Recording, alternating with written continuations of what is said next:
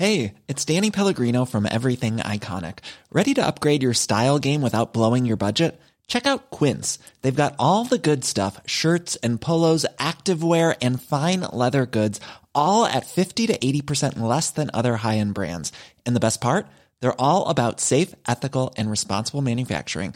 Get that luxury vibe without the luxury price tag. Hit up quince.com slash upgrade for free shipping and 365 day returns on your next order. That's quince.com slash upgrade.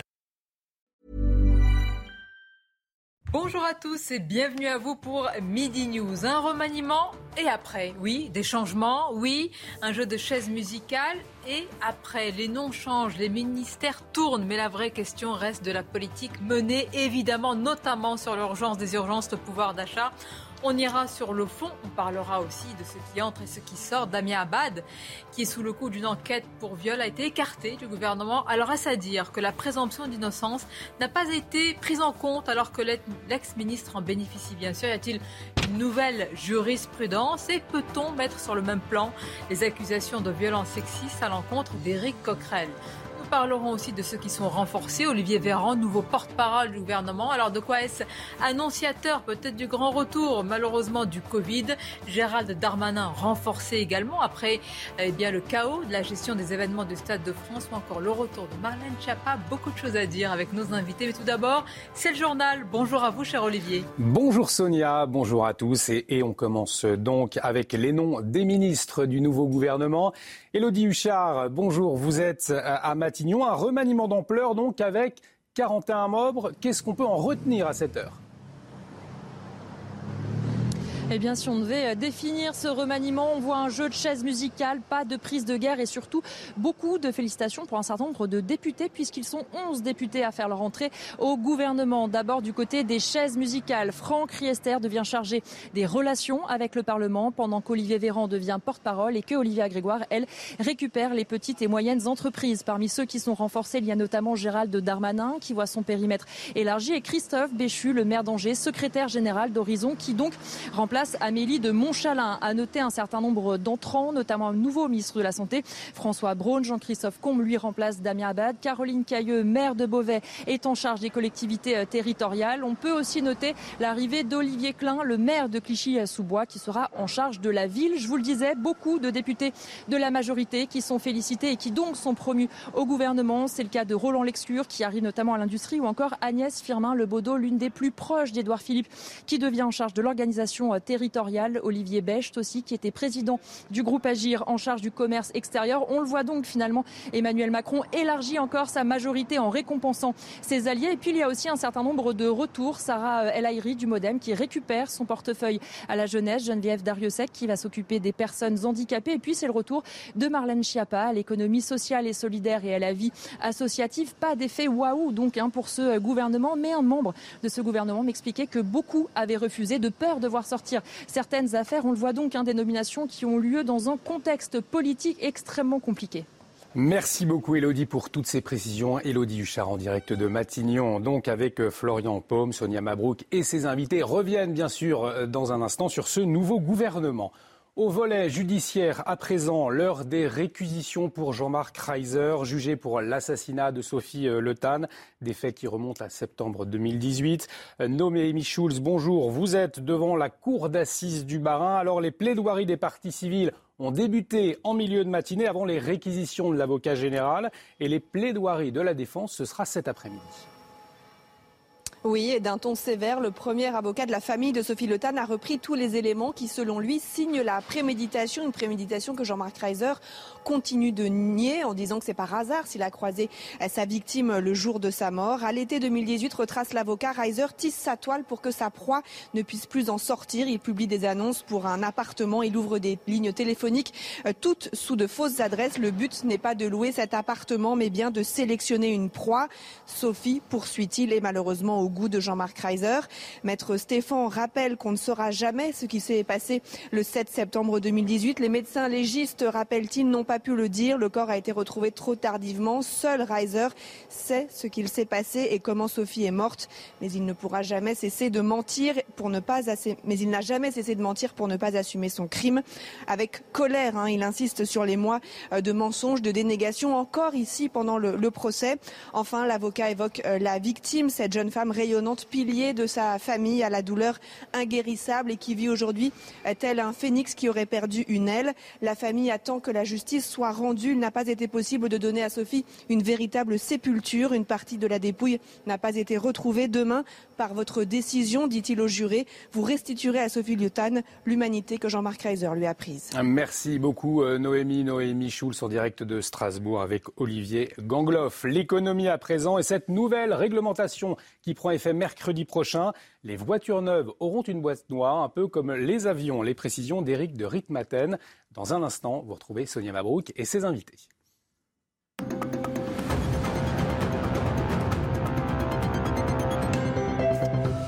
Et oui, je vous en parle ce matin parce que cela devient obligatoire à partir de mercredi 6 juillet, donc après-demain. Cette boîte noire, bien, les avions savent ce que c'est, les, pilotes de ligne, mais maintenant ça arrive dans les voitures. Alors ça concernera tous les nouveaux modèles, hein, d'ailleurs les modèles de nouvelle conception. C'est pourquoi euh, le groupe Peugeot Stellantis en France annonce l'arrivée de ces boîtes noires sur ces modèles 3008 à partir du début de l'année prochaine. Et puis il faut aussi que les composants soient disponibles. Alors de quoi s'agit-il? D'abord d'une boîte qui enregistre qui enregistrera beaucoup de paramètres et ce sera saisi par la justice ou la police. Donc ce sera quand même assez euh, bien gardé. Alors ces, euh, données seront sauvegardées euh, pendant un certain temps. on enregistrera, vous allez voir, plusieurs paramètres, ceinture de sécurité bouclée ou non, vitesse avant l'impact, est-ce que les clignotants ont été mis, et puis le régime moteur, accélération et freinage. Et en cas d'accident, bien entendu, ce sera écouté. Il y aura l'enregistrement 30 secondes avant l'impact. Voilà pour les précisions qui sont données. Je termine par un point aux États-Unis. Cela existe déjà sur certains modèles et les assureurs ont commencé à adapter leurs tarifs, bien entendu, parce que les bons conducteurs, eux, ont des meilleures conditions. En tout cas, c'est un vrai changement pour les futures voitures qui seront désormais écoutées sous surveillance avec cette nouvelle boîte noire.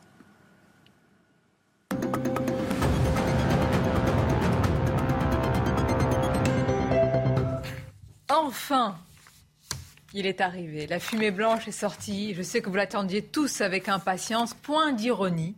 Je ne serai pas ironique, c'est important à nos gouvernements, évidemment, vu les urgences qui sont les nôtres, notamment urgences sociales. Mais il faut bien dire qu'on savait tout dès le matin, grâce aux informations euh, très renseignées, notamment de Johan Usaï qui est avec nous. Merci d'être là, Johan.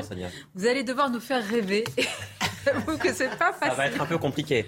Johan, sans être mauvais esprit, mais c'est les mêmes et on recommence. C'est-à-dire que sans doute Emmanuel Macron aurait-il aimé aller chercher des figures d'affiche, des républicains notamment, mais ça n'a pas été possible. Sans doute aurait-il voulu élargir sa majorité, mais personne n'a voulu faire de pacte avec lui. On fait des pactes avec des partis. Euh, le Parti socialiste, les républicains n'ont à aucun moment voulu aller gouverner avec Emmanuel Macron. On dit il n'y a pas de figure, il n'y a pas de figure des têtes d'affiche, des prises de guerre, de la gauche, de la droite. Oui, bien sûr. Alors il aurait pu aller débaucher individuellement. Mais encore faut-il que les figures qu'il aurait pu débaucher euh, entraînent avec eux une vague de députés, par exemple. Donc, vous voyez, il, était pris au piège, en fait. Il ne pouvait absolument rien faire. Il a les mains complètement liées. Donc, la seule possibilité pour lui, c'était d'élargir sa majorité. Donc, il y a les, entrants a un peu plus de ministres modem, on fait entrer le secrétaire général d'Horizon, le parti d'Edouard Philippe, voilà. Mais effectivement, vous, avez de ça, une poignée de ça. Vous avez raison de dire que la majorité reste absolument la même, elle n'est absolument pas élargie, oui. Jean-Luc Burga, journaliste qui nous accompagne. Merci d'être là. Bonjour à vous. Naïma M. Fadel, qui est essayiste et qui est spécialiste des quartiers populaires notamment. Arthur de Vatrigan, bonjour à vous. Et à tous, qui est cofondateur de l'Incorrect. Moi, ce qui m'intéresse, on va s'arrêter sur quelques personnalités. Et là, il y a des signaux politiques à analyser. Mais ce qui m'intéresse toujours dans les gouvernements, euh, Jean-Luc Burga, les remaniements, c'est ceux qui refusent. Et pourquoi est-ce qu'ils refusent? Parce qu'évidemment, quand on vous propose, pour certains, en tout cas, il y a l'attrait de la fonction, de la mission au service de la France, il paraît quand même, et je le dis euh, euh, sous le contrôle de Johan Usaï, qu'il y a eu quand même beaucoup de, refus, en tout cas d'hésitation. De quoi est-ce le symbole, selon vous? Oh, C'est le symbole de C'est pas c'est un symbole particulier, mais c'est le symbole de ce que Emmanuel Macron a, voulu faire, apparemment, en dehors du fait qu'il pouvait tenter d'élargir sa majorité. Il a voulu faire un gouvernement, il l'a dit, il, a fait un gouvernement à l'image d'Elisabeth Borne, c'est-à-dire qu'il a fait un gouvernement technique. Euh, ce sont des ministres techniques sur lesquels on n'a pas grand-chose à leur reprocher. Il n'y a pas de, euh, c'est sûr qu'il n'y a pas de porte-drapeau d'un parti politique. Il n'y a pas de gens qui, donnent l'impression de, de, donner envie de marcher derrière eux. C'est un, vous savez qui gouverne la France?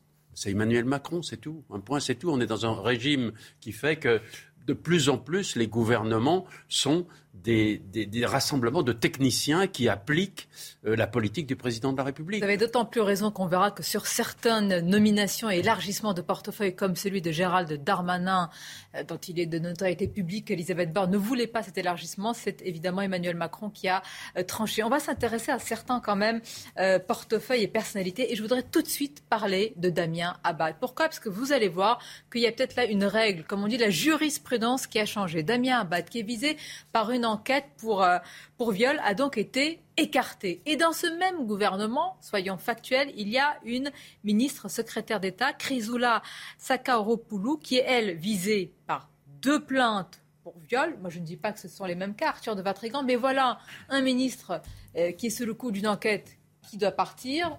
Et puis, notre membre du gouvernement qui est visé par des plaintes qui restent. Est-ce que vous comprenez la règle? Euh, non, on ne comprend pas la règle et on peut rajouter aussi des ministres mis en examen, ce qui n'est pas le cas de Damien Abad. Euh, comme euh, Dupont-Moretti. Par d'autres sujets, totalement. D'autres sujets, mais mise en examen. Donc la question, c'est quoi? C'est en fonction du délit que vous commettez ou les rumeurs se, supposées du délit, on vous dégage ou c'est une question de justice? Avant, la règle était assez simple. Il y a une justice indépendante de la politique. La justice, la police enquête. La justice il y a un procès, il y a d'ailleurs on essaie de faire éclore la vérité et en fonction de de, la sortie, en fonction de, la réponse, coupable, non coupable, on, ajuste. Là, c'est pas le cas. On agit uniquement sur des rumeurs. Donc le problème, c'est qu'à partir du moment où vous, vous basez sur des rumeurs ou sur des plaintes, mais les plaintes, y a une présomption d'innocence.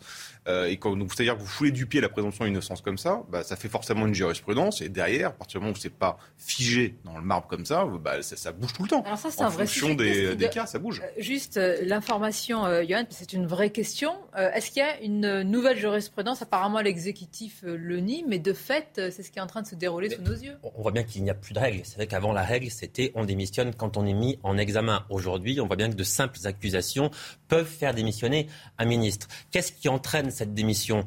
De fait, c'est l'action qui aurait été entravée. L'action de Damien Abad aurait été entravée. C'est ce qu'a estimé euh, la ministre Elisabeth Borne, la première ministre. Elle le dit depuis longtemps d'ailleurs. Elle voulait la démission de Damien Abad depuis plusieurs semaines en réalité. C'est Emmanuel Macron qui freinait, qui a voulu attendre parce que précisément il avait peur de cette nouvelle jurisprudence. Et c'est vrai que ça crée un précédent. Euh, maintenant, on peut démissionner en raison de simples accusations, aussi graves soient-elles par ailleurs. Mais c'est vrai que ça crée un précédent. C'est pour ça qu'Emmanuel Macron Macron, sans doute, était-il un peu réticent, mais on voit bien que là, il ne pouvait pas faire autrement. En réalité, on voit bien que Damien Abad, à chaque fois qu'il met un pied dehors, qu'il fait un déplacement, il est interrogé là-dessus. La France insoumise menacée de ne pas lui laisser la parole à l'Assemblée nationale. Donc on a écouté en partie la France insoumise. Ça veut dire que Damien Abad, ministre au Parlement, n'aurait pas pu placer un mot et défendre des dossiers, il est vrai d'importance, sans que Sandrine Rousseau et d'autres ne l'interpellent. Hélas, hélas mais je suis bien d'accord avec vous. C'est tout à fait regrettable, mais c'est sans doute ce qui se serait passé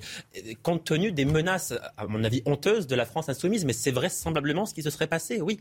Mais c'est ça qui est gênant. Parce qu'en fait, on voit bien qu'aujourd'hui, on est vraiment dans la condamnation euh, par les rumeurs et par la médiatisation euh, de ces rumeurs, etc., par la presse, etc. Et c'est ça qui est, qui est effrayant, en fait. Parce que moi, j'ai toujours en souvenir, alors je pense que vous aussi, l'affaire Baudis. Rappelez-vous de l'affaire Baudis en 2003. C'est quand même, ça a été dévastateur pour, pour, pour, ce grand monsieur, parce que c'était un homme, un journaliste. Pour sa famille. Oui, pour sa famille, etc. D'ailleurs, il, il, a eu un cancer, il est mort à l'âge de 66 ans. Il était particulièrement particulièrement jeune, mais rappelez-vous l'emballement médiatique et tout ce que ça a suscité. Rappelez-vous ce qui s'est passé. Rappelez-vous aussi toutes les personnes qui voulaient justement témoigner, etc. Et c'est ça qui devient aujourd'hui gênant. C'est qu'avant même que ça n'y ait plainte, aujourd'hui, parce que avant même qu'il y ait eu plainte contre Abad, déjà, il y avait cette, cette demande qu'il démissionne. entendons-nous bien, on n'est pas en train ici de juger de la gravité ou pas des faits. On est en train d'évoquer une, règle qui fait que certains, vont dire, moi, je ne, ou je, rentre, je ne fais plus de politique, parce que eh bien, euh, une, une, rumeur et vous, êtes, euh, vous avez une épée de Damoclès sur la tête, ou alors ils ne, ils ne veulent plus participer à aucun gouvernement. Il faut dire, Pardon, non, je voulais juste deux, petites choses. Ça concerne évidemment, puisqu'on l'a vu pour d'autres ministres dans d'autres secteurs, ça concerne le secteur des affaires euh, de mœurs, essentiellement. Hein. et, et, je dirais, moi, que ces affaires de mœurs, sont, c'est comme un iceberg. C'est-à-dire que euh, vous voyez quelque chose qui est, qui est sorti, qui est euh, au vu de tout le monde, mais l'environnement, le, milieu politique sait d'autres choses. Sur Damien Abad, c'est ça qui est terrible. C'est que c'est pas prouvé, mais sur Damien Abad, sous l'iceberg, apparemment, il y avait pas mal de choses.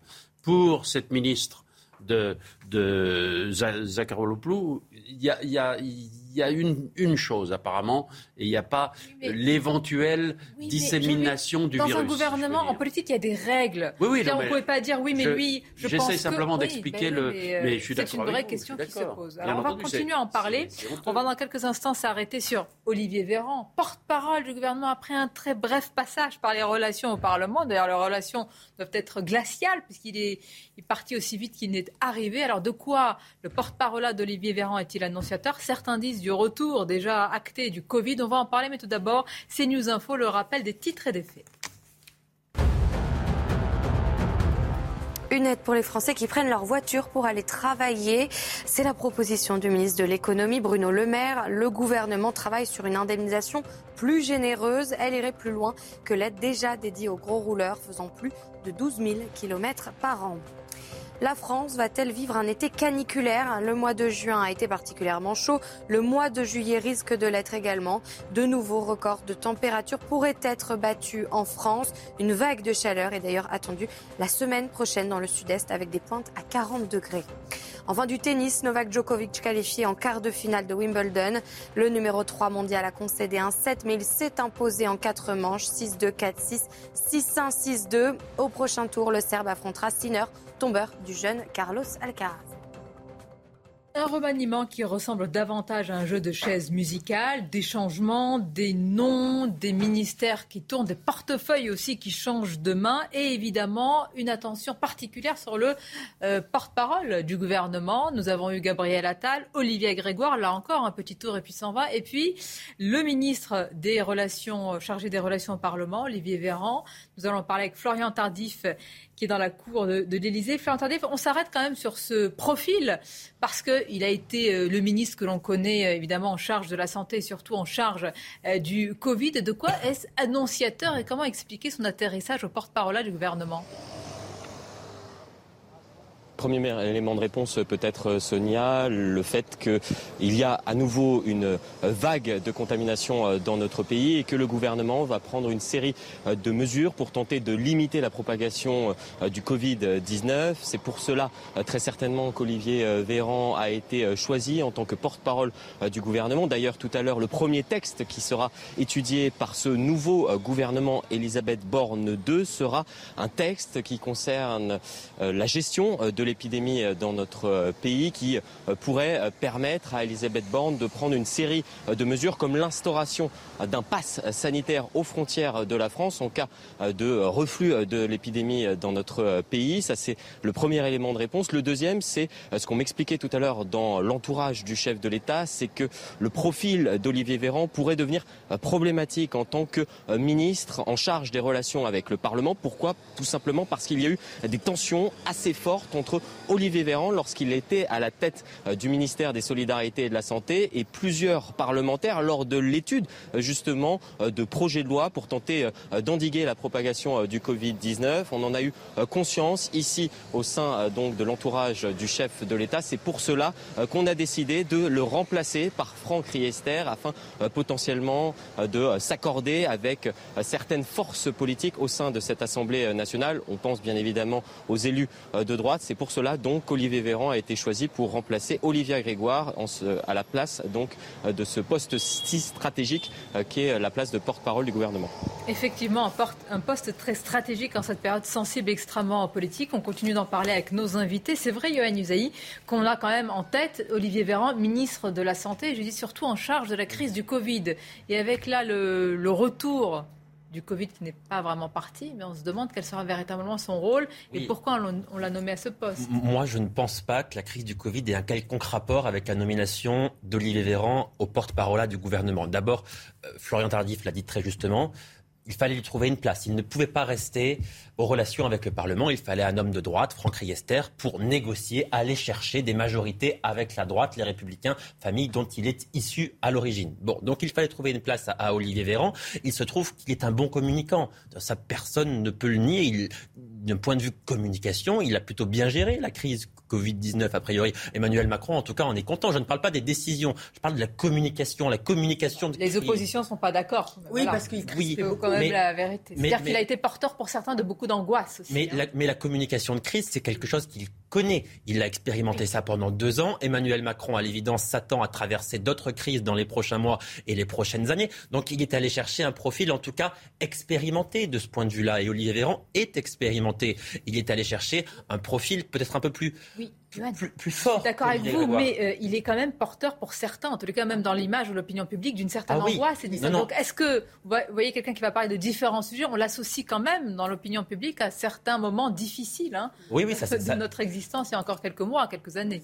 Ça, c'est certain. À, l'évidence, l'image d'Olivier Véran aujourd'hui, c'est l'image de quelqu'un qui effectivement vient plutôt vous annoncer des, mauvaises nouvelles, qui n'est pas là effectivement pour vous brosser dans le sens du poil et vous dire ce que vous voulez entendre. Voilà. Ça, c'est certain. Après, il était impopulaire mais est-ce que, est que les Français sauront faire la différence et le détacher de ce poste-là? Oui, ça, c'est pas certain, je suis d'accord. Mais effectivement, enfin, il était vraiment très, très impopulaire euh, pendant toute cette période. Euh, effectivement, il, il lâchait rien, il était extrêmement anxiogène. Et c'est vrai que quand on le voyait arriver, on savait que ça allait, être des mauvaises nouvelles. Je suis pas là pour défendre Olivier Véran, mais, il, a, quand même été réélu assez largement député. donc impopulaire, vous pouvez pas dire qu'il est, très, très impopulaire. il a hein, été réélu, mais après, il a été réélu dans ce circo. N'empêche que médiatiquement, on, avait vraiment des crispations autour, de lui.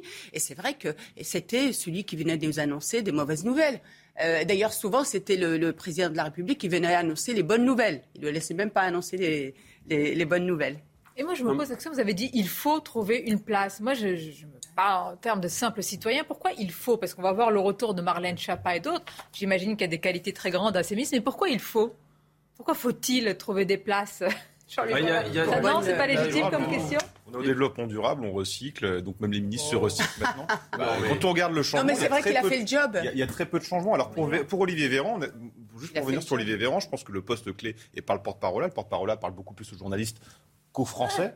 Euh, le poste clé aujourd'hui, c'est la relation avec le Parlement. Parce qu'on est dans, un gouvernement qui est minoritaire. Donc la relation avec le Parlement va être fondamentale. Et comme vous le rappelez très justement, rappelez-vous ce qu'avait dit Olivier Véran en 2020 lors de la prolongation du pass sanitaire. Il avait hurlé en disant aux députés, notamment des LR, sortez d'ici si vous n'êtes pas contents. Ce qui a provoqué un tollé et ce qui est vrai, euh, bon, euh, on peut, dire que c'est un dérapage, mais un ministre qui dérape comme ça en demandant aux députés de la nation de sortir de leur chambre du Parlement est quand même euh, quelque chose d'improbable. Donc il, Olivier Véran avait le pire profil pour pouvoir euh, euh, occuper ce poste qui est clé, parce qu'encore une fois, le gouvernement est minoritaire. Et après, le problème, c'est que si on est en effet dans du recyclage et dans du développement durable et qui dit qu'il faut qu'on trouve une place à Olivier Véran, bah, euh, c'est un peu embêtant comme. comme Olivier Véran, qui est porte-parole du gouvernement, et j'adore cette dénomination, chargé du renouveau démocratique. c'est incroyable. C'était une petite ambition, hein, au passage, hein, chargé du renouveau démocratique. C'est après le porte-parole du gouvernement. Un grand démocrate, Olivier dans, dans la situation, il se trouve avec cette une certaine forme d'incapacité à trouver de, nouvelles têtes, de nouveaux personnages. Je crois que faire sortir des ministres, hmm. hommes ou femmes, euh, qui avaient une certaine euh, notoriété, c'était désastreux pour Emmanuel Macron. Ce qui m'intéresse, c'est pourquoi cette incapacité à attirer aujourd'hui de nouvelles personnes? Il faut le dire, pourquoi? D'une part, aujourd'hui, la situation est plus compliquée, effectivement, compte tenu la France est compliquée depuis des années, mais, mais, mais je, dis depuis, je le dis depuis 2017, Emmanuel Macron a, une sorte de, de, difficulté à choisir les gens qui l'entourent. Regardez ce, cette, ce remaniement permanent, aussi bien à l'Élysée que dans le gouvernement, pour, pour installer des équipes autour d'Emmanuel Macron. Et effectivement, vous l'avez retiré de la bouche, mais Olivier Véran euh, nommé Olivier Véran responsable des relations avec le Parlement après qu'il ait insulté des députés, plus ou moins, enfin pratiquement insulté des députés, c'était une erreur. Comme la porte-parole du gouvernement, Olivier Grégoire, qui n'était pas dans son rôle, n'était pas, n'était pas là pour, pour fonctionner. Ce fut rapide, hein. d'ailleurs, elle a ressenti un peu de frustration. on a besoin de mettre les gens en place pour se dire est-ce qu'ils sont bons, est-ce qu'ils sont Après, l'affaire Abad fait, peut-être craindre aussi des choses, parce que vous vous rappelez l'affaire Baudis. Mais l'affaire Baudis, c'était qui qui était derrière? C'est Louis Plenel. Qui fait les papiers à charge dans Mediapart? Des deux côtés, des deux côtés. Pardon Non, non, non, mais c'était... Le Monde, euh, Plenel, Mediapart, Abad, Plenel. Bon, on sait que Plenel a souvent euh, tendance à confondre son poste de euh, journaliste avec son poste de, procureur ou de Robespierre. Donc on peut peut-être que des potentiels ministres craignent qu'on enquête sur des choses qu'ils ont à cacher ou, craignent qu'on révèle des choses qui n'existent pas, surtout s'ils viennent d'un certain de voir leur vie déballée. déballée. Ça peut être un Donc ça fait pas rêver. Quand on voit ça, on voit Abad qui se prend. Alors, encore une fois, Bad, il y a présomption d'innocence, donc on ne sait pas. Si on ne sait pas, alors, il ne faut pas prendre de décision, mais on voit ce qui se passe avec lui. Euh, alors, je, pense que ça peut faire peur à certains. Mais vous, vous, êtes aujourd'hui président de la République. Vous êtes Premier ministre. Vous avez euh, un ministre qui est en charge des solidarités et qui va être amené à parler aussi de, de l'égalité femmes-hommes. Qu'à chaque déplacement, vous saurez qu'il va y avoir une sorte de comité d'accueil qui ne le laissera pas dérouler ses arguments. Qu'au Parlement, qu'on le veuille ou non, une partie de l'hémicycle va l'entraver dans son action. Qu'est-ce que vous faites? Le problème, c'est que ça fait une jurisprudence et que vous vous soumettez à un nom qu'on jette en peinture. Encore une fois, on ne sait pas. Donc potentiellement, il peut être coupable comme il peut ne pas l'être. Donc on saura dans quelques bah, mois, quelques années si voilà. Mais encore une fois, si vous voulez avoir la tête de quelqu'un, vous lancez ces rumeurs-là. vous, lancez des rumeurs, vous montez une cabane. Il a mis le doigt dans un engrenage qui est terrible. Ah oui, c'est terrible. Euh, moi, je, si vous me posez la question, j'aimerais bien effectivement un jour être président de la République. Si je suis président de la République, si j'ai un ministre qui n'est pas condamné, il reste en place. Sinon, je déclenche une, une sorte de tsunami permanent euh, sur les rumeurs, sur les, dont on vit en plus dans ce pays, donc on aime beaucoup. C'est, Vous vous rappelez quand même, rappelons à nos téléspectateurs qu'au départ, Johan, est-ce que c'était bien ça? On ne sortait du gouvernement que s'il y avait une mise en examen en bonne et due forme. Là, on sort du gouvernement parce qu'il y a une rumeur. Une enquête, là. Une enquête. Une enquête. Oui. Sachant qu'ils ne sont pas sortis des mises en examen, des les ministres précédents qui ont été mis en examen n'ont pas été sortis du gouvernement. Gérald Darmanin, par sur d'autres sujets, sur, d'autres sujets. Il y en a non, mais là, ce qui, ce qui a guidé l'action et la décision de l'exécutif, c'est le fait que l'action du ministre, en l'occurrence Damien Abad, soit entravée. C'est tout. Parce qu'effectivement, il n'aurait pas pu aller dans les médias, parler de son champ d'action. Il n'aurait pas pu faire de déplacement sur le terrain sans avoir de manifestation. Il n'aurait pas pu prendre la parole au sein de l'hémicycle sans être chahuté en permanence. Donc, son action. Ça veut dire donc qu'on a, euh, a cédé à une pression. Mais évidemment. Mais, mais, en, politique, pardon, en politique, vous cédez toujours à des pressions. C'est ça qu'on avait dit que Emmanuel Macron n'était pas sensible à ces pressions, qu'il ne se laisserait pas dicter la volonté des autres. Mais vous voyez bien qu'Emmanuel Macron, aujourd'hui, n'est pas l'Emmanuel Macron d'il y a cinq ans. Vous voyez bien que son logiciel a complètement changé. Le président de la République d'aujourd'hui n'a absolument plus rien à voir avec le président de la République de 2017. Emmanuel Macron, depuis euh, sa réélection à la fin du mois d'avril, il subit. Il a subi tous les jours. Il n'y a pas un seul jour depuis sa réélection qu'il n'ait pas subi. On le voit là encore aujourd'hui. Il est contraint, il subit, il n'a pas le choix, donc il prend cette décision. Une ça pose Après, je vais vous. Je vous en Alors, Gérald Darmanin, ça m'intéresse parce que, euh, quand même, avec Elisabeth Borne, euh, j'allais dire, c'est pas un chemin de rose. Et puis, euh, pourtant, ministère élargi. Il a quand même eu quelques soucis avec une gestion des événements du Stade de France et il en sort renforcé. Donc, ça, politiquement, j'ai envie de comprendre. Et puis, Marlène Schiappa, le retour. voilà. À tout de suite. Est-ce que tout doit changer pour que rien ne change? C'est un peu l'impression ce midi après un remaniement, il faut bien le dire, à la marge, même s'il y a beaucoup quand même de signaux à analyser. Nous vous parlions du nouveau porte-parole du gouvernement Olivier Véran. Il y a aussi quand même la situation de Damien Abad sous le coup d'une enquête pour viol écartée alors que notre membre du gouvernement, Chrysoula Zakharopoulou, qui est visé par deux plaintes pour viol, elle est maintenue. Quelle est alors la ligne, la nouvelle jurisprudence? Nous parlons aussi du nouveau ministre de la Santé, du ministre de l'Intérieur dont le périmètre est élargi. Tout cela après le rappel des titres avec vous, Audrey.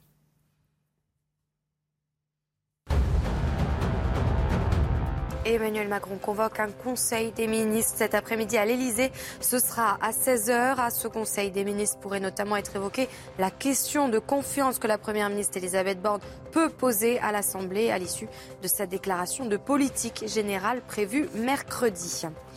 Cédric Jubilard sortira-t-il de prison aujourd'hui? Ses avocats ont formulé une nouvelle demande de remise en liberté. La Cour d'appel de Toulouse doit se prononcer dans la journée.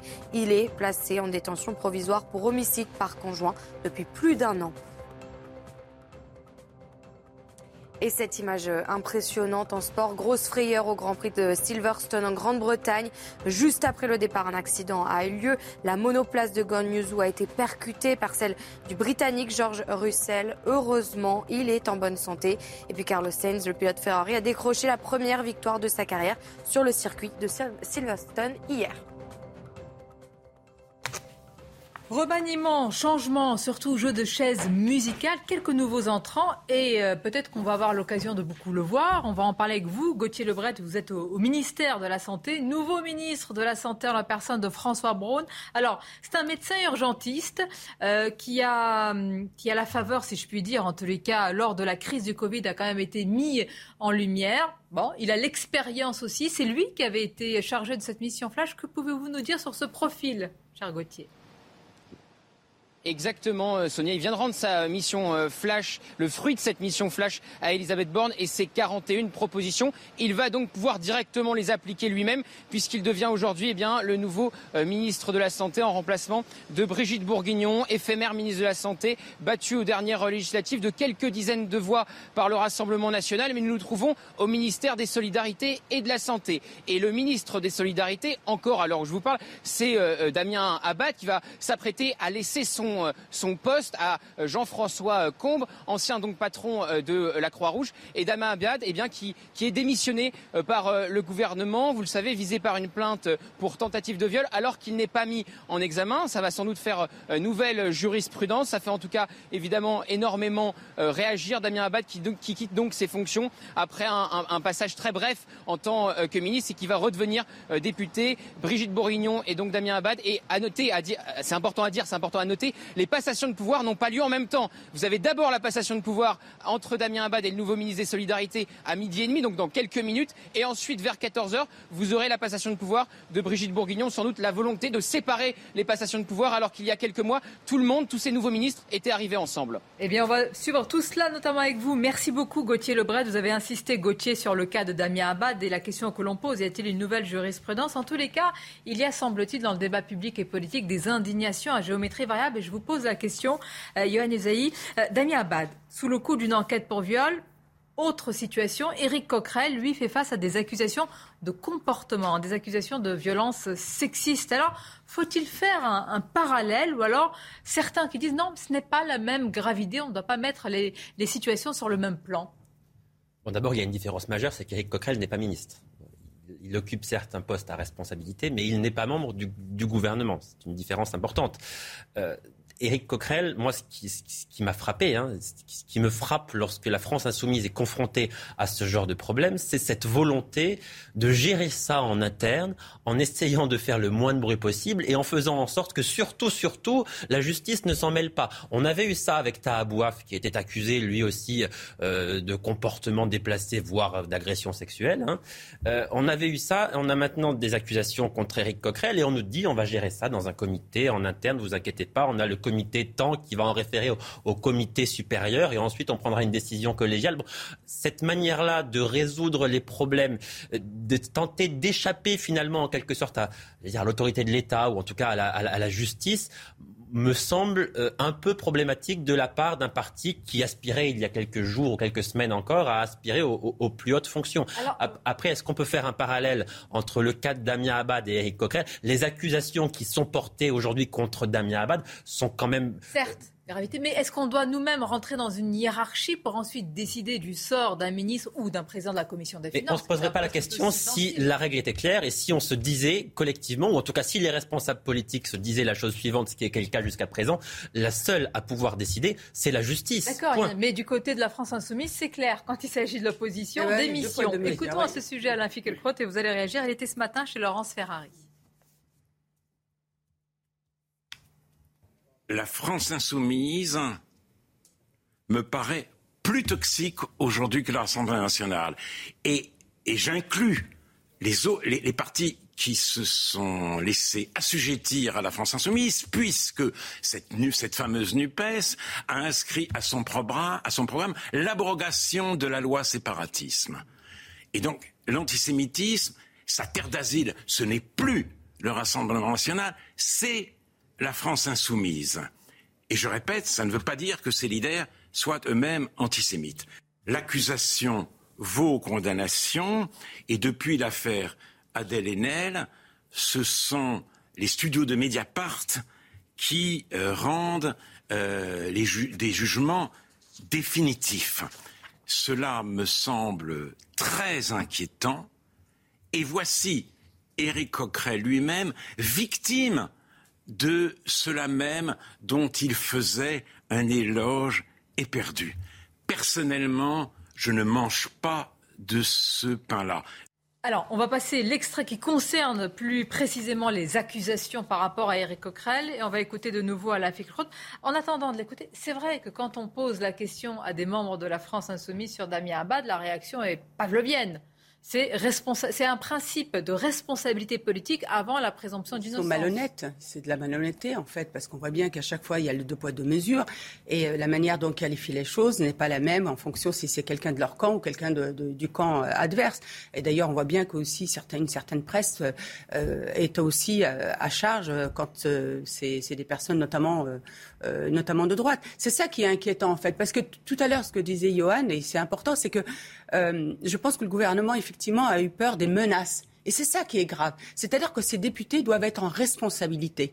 Et il ne doit pas être admis, euh, admis que ces députés, dans l'ensemble de euh, l'Assemblée nationale, il n'y ait pas de, la retenue. Donc ça pose vraiment le cadre aussi des obligations, encore une fois, des élus et des députés. Je voudrais juste, si vous me permettez, euh, Sonia, dernièrement, la députée euh, Rachel Keke, lors de la manifestation pour, pour Adama Traoré, a, connu des, a tenu quand même des propos très graves avec son écharpe avec son écharpe de, représentante de la nation. Donc pour moi, ça pose vraiment, encore une fois, la question de la place et de responsabilité. Des propos que connaissaient les électeurs qui ont voté pour ces députés. Exactement. Bah, mais, euh, mais, ça veut dire que la République, elle n'est pas aussi, euh, euh, elle peut aussi ne pas accepter que des, des députés, non mais se conduisent ainsi.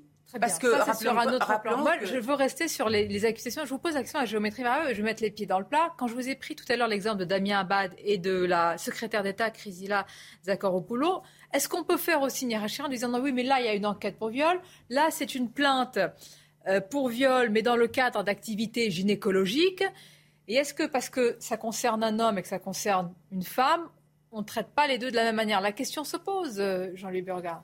Non, c'est devenu. Euh, c'est devenu un système qui est, très pervers pour tout le monde. Euh, je répète ma théorie de l'iceberg, c'est qu'il y a des choses qui sont sorties de l'eau qu'on désigne, mais sur toutes ces personnalités, toutes, il y a maintenant des rumeurs qui disent que sous la, partie émergée de l'iceberg, il, y a beaucoup d'autres choses. Et là, euh, le procès public est en train de se faire, la rumeur est en train d'enfler, les confrères à l'Assemblée nationale vous disent des, petites euh, confidences dans l'oreille en vous disant mais attention, si ça continue, il va se passer ça et ça. C'est une sorte de, de, de, procès, c'est n'est pas uniquement un procès médiatique, c'est une sorte de, de, procès digne de la Révolution de 1789, quoi, où on jugeait les gens dans la rue. s'il y a des faits qui sont évidemment avérés, c'est la justice qui doit bien entendu, c'est la justice qui doit décider. Mais le temps médiatique et politique n'est plus celui de la justice, c'est ce que nous dit Johan, et le gouvernement ne pouvait pas tenir dans une telle position. Et attention, eh ben, là, c'est un acte médical, quand même, c'est un geste médical qu'elle aurait fait et appeler ça un viol. Enfin,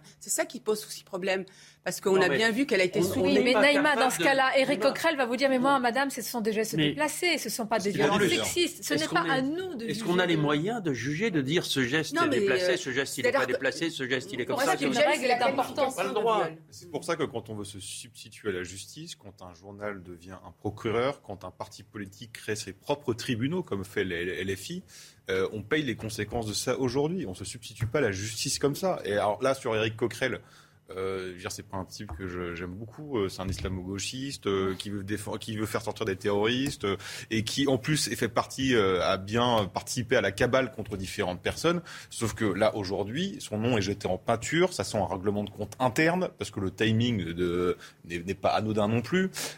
ça repose sur une dénonciation qui repose sur pas grand chose. Donc on peut, on peut se dire, ok, l'arroseur a arrosé très bien. ils ont foulé la présomption d'innocence, donc bien fait pour eux mais non, on ne peut pas réagir comme ça. Parce que justement, on ne réagit pas comme la France insoumise, on a un sens dans l'intérêt général, un sens du bien commun, on n'a pas encore été amputé toute conscience comme eux. Donc voilà, le problème c'est ça, c'est qu'il faut dire ce qui est. déontologie. quand on ne sait pas, quand la justice n'a pas tranché. On parle de Damien Abad, on, va suivre quand même euh, la passation de pouvoir et les premiers mots du, ministre à ce sujet. Euh, Madame la ministre, Monsieur le ministre, je voulais euh, simplement, euh, sur cette passation de pouvoir, vous dire euh, quelques mots. D'abord, vous dire que je quitte ce ministère des solidarités, de l'autonomie et des personnes handicapées avec beaucoup de regrets.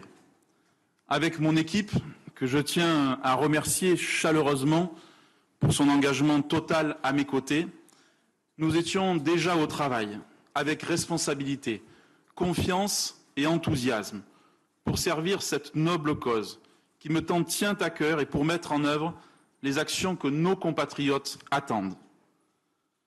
On ne m'aura pas laissé le temps, mais jusqu'au bout. Jusqu'au bout, j'ai assumé pleinement ma fonction de ministre avec pas moins de six déplacements en quinze jours et encore euh, ce vendredi, aux côtés des directeurs généraux des agences régionales de santé. Nous avons rencontré l'ensemble des acteurs qui concernent mon portefeuille ministériel sur les solidarités, sur l'exclusion, sur la famille, sur l'enfance, sur le handicap, sur l'autonomie.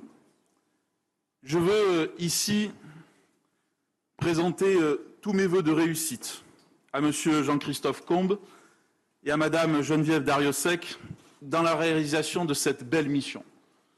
Bonne chance euh, à vous deux.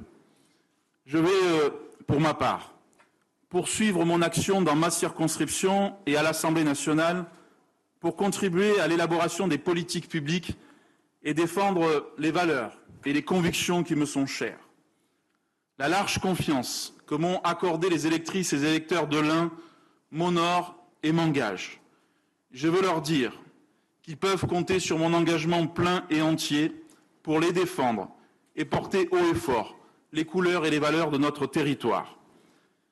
Je tiens à remercier chaleureusement le président de la République pour la confiance dont il me témoigne depuis le début. J'ai encore échangé longuement avec lui hier. Il paraissait préférable, face aux calomnies ignobles dont je suis la cible, orchestrées dans un calendrier bien choisi, jusqu'à ce matin encore, que je puisse me défendre sans entraver l'action du gouvernement. Je me défendrai sans relâche jusqu'à que la justice confirme mon innocence. Je me battrai aussi contre ce mouvement funeste qui relègue la présomption d'innocence au rang de vieillerie sans importance et qui fait de la calomnie une redoutable arme politique entre les mains d'esprits malveillants.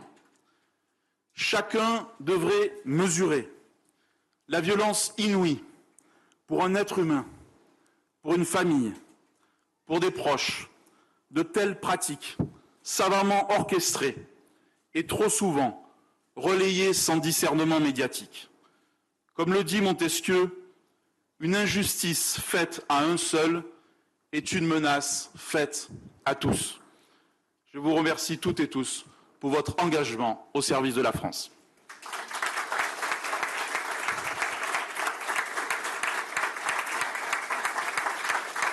Voilà donc pour la passation de pouvoir avec le ministre, ex-ministre désormais Damien Abad, avec des mots quand même forts, Yann Usaï, sur la calomnie qui devient une arme politique et puis une forme de, comment dire, de mise en garde hein, pour la suite. Chacun doit mesurer euh, la, violence. Alors, de ce qu'il subit, on verra plus tard, peut-être à l'aune de ce que dira la justice, s'il est euh, innocent ou pas. Mais c'est vrai que là, c'est un moment particulier, peut-être un basculement aussi euh, politique.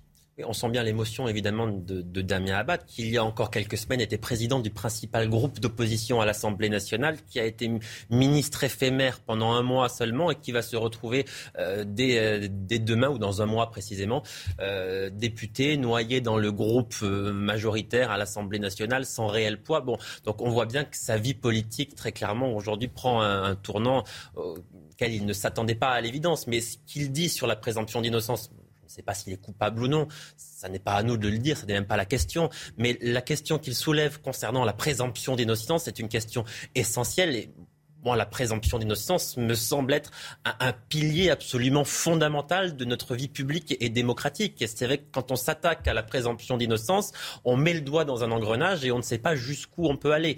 Voilà, un dernier mot pour dire quand même que ce que révèle aussi à mes yeux cette affaire, c'est le deux poids deux mesures. On parlait d'Éric Coquerel tout à l'heure parce que on a des personnalités là qui qui se sont révélées d'une hypocrisie absolument incroyable. Enfin, j'entends encore Sandrine Rousseau le soir du second tour des élections législatives faisant le tour de tous les plateaux télé pour nous expliquer pour, pour nous expliquer que selon elle, les femmes disaient toujours la vérité. Sandrine Rousseau qui disait je crois toujours les femmes. Ah, visiblement, quand il s'agit d'Éric Coquerel, elle croit davantage les hommes.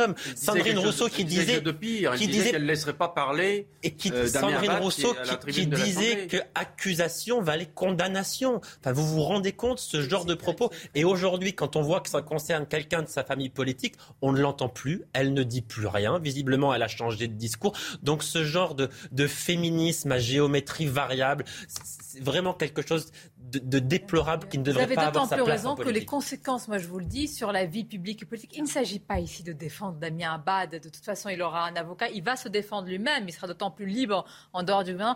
Mais c'est-à-dire, qui est-ce qui aujourd'hui voudra aller au, enfin, travailler dans l'action publique et politique, même si vous n'avez rien à vous reprocher, et qu'une accusation, comme vient de le dire Yann, vaut condamnation, oui, Jean-Luc enfin, Oui, euh, ce que je voulais souligner tout de même, c'est qu'il y a eu un jugement pour Damien Abad, ce sont les élections législatives. Il a été, euh, moi, je trouve, heureusement pour lui, oui. et, et et, et, pour moi, oui. c'est le seul, c'est le seul verdict pour l'instant. Hein, c'est qu'il est, il a été tri, pas triomphalement, mais il a été bien réélu dans sa circonscription de l'Ain.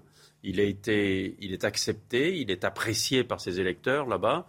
Et euh, pour moi, c'est pour l'instant euh, le seul thermomètre de cette affaire. Ce sera une question d'ailleurs à poser euh, lors euh, de la prise de parole du nouveau porte-parole du gouvernement. Est-ce qu'il y a eu, est-ce que cela a été acté? Parce que Damien Abad dit avoir discuté avec euh, les, évidemment les deux têtes de l'exécutif. Et vous remarquez qu'il ne cite à aucun moment la Première ministre, oui. il ne cite qu'Emmanuel Macron. Bon, parce qu'il faut dire qu'elle voulait elle avait considéré, c'était un mot qui a été utilisé, je crois que c'est dans le canard arraché, comme un, comme un boulet. La première ministre qui faisait, Arthur de Vatrigan, de la lutte contre les violences sexuelles et sexistes une cause quasi nationale, ne pouvait pas supporter, entre guillemets, d'avoir ce ministre dans son gouvernement. D'autant plus qu'il ne faut pas oublier qu'au lendemain de l'élection et de l'annonce de, l'entrée de d'Abad dans le gouvernement, elle avait été tout de suite assaillie de questions sur cette affaire qui était sortie. Elle avait dit tout de suite si des éléments nouveaux ou si la justice est à nouveau saisie, euh, j'en tirerai les conséquences. Donc elle a elle-même ouvert la boîte de Pandore. Et évidemment, derrière, vous dites ça. Bah, sortez des témoignages, vous feuilletonnez. Et ben, là, donc elle est prise à son propre piège. Donc est-ce que c'est une volonté dès le départ? Ça, j'en sais rien. Est-ce qu'elle subit ce qu'elle a elle-même ouvert ensuite?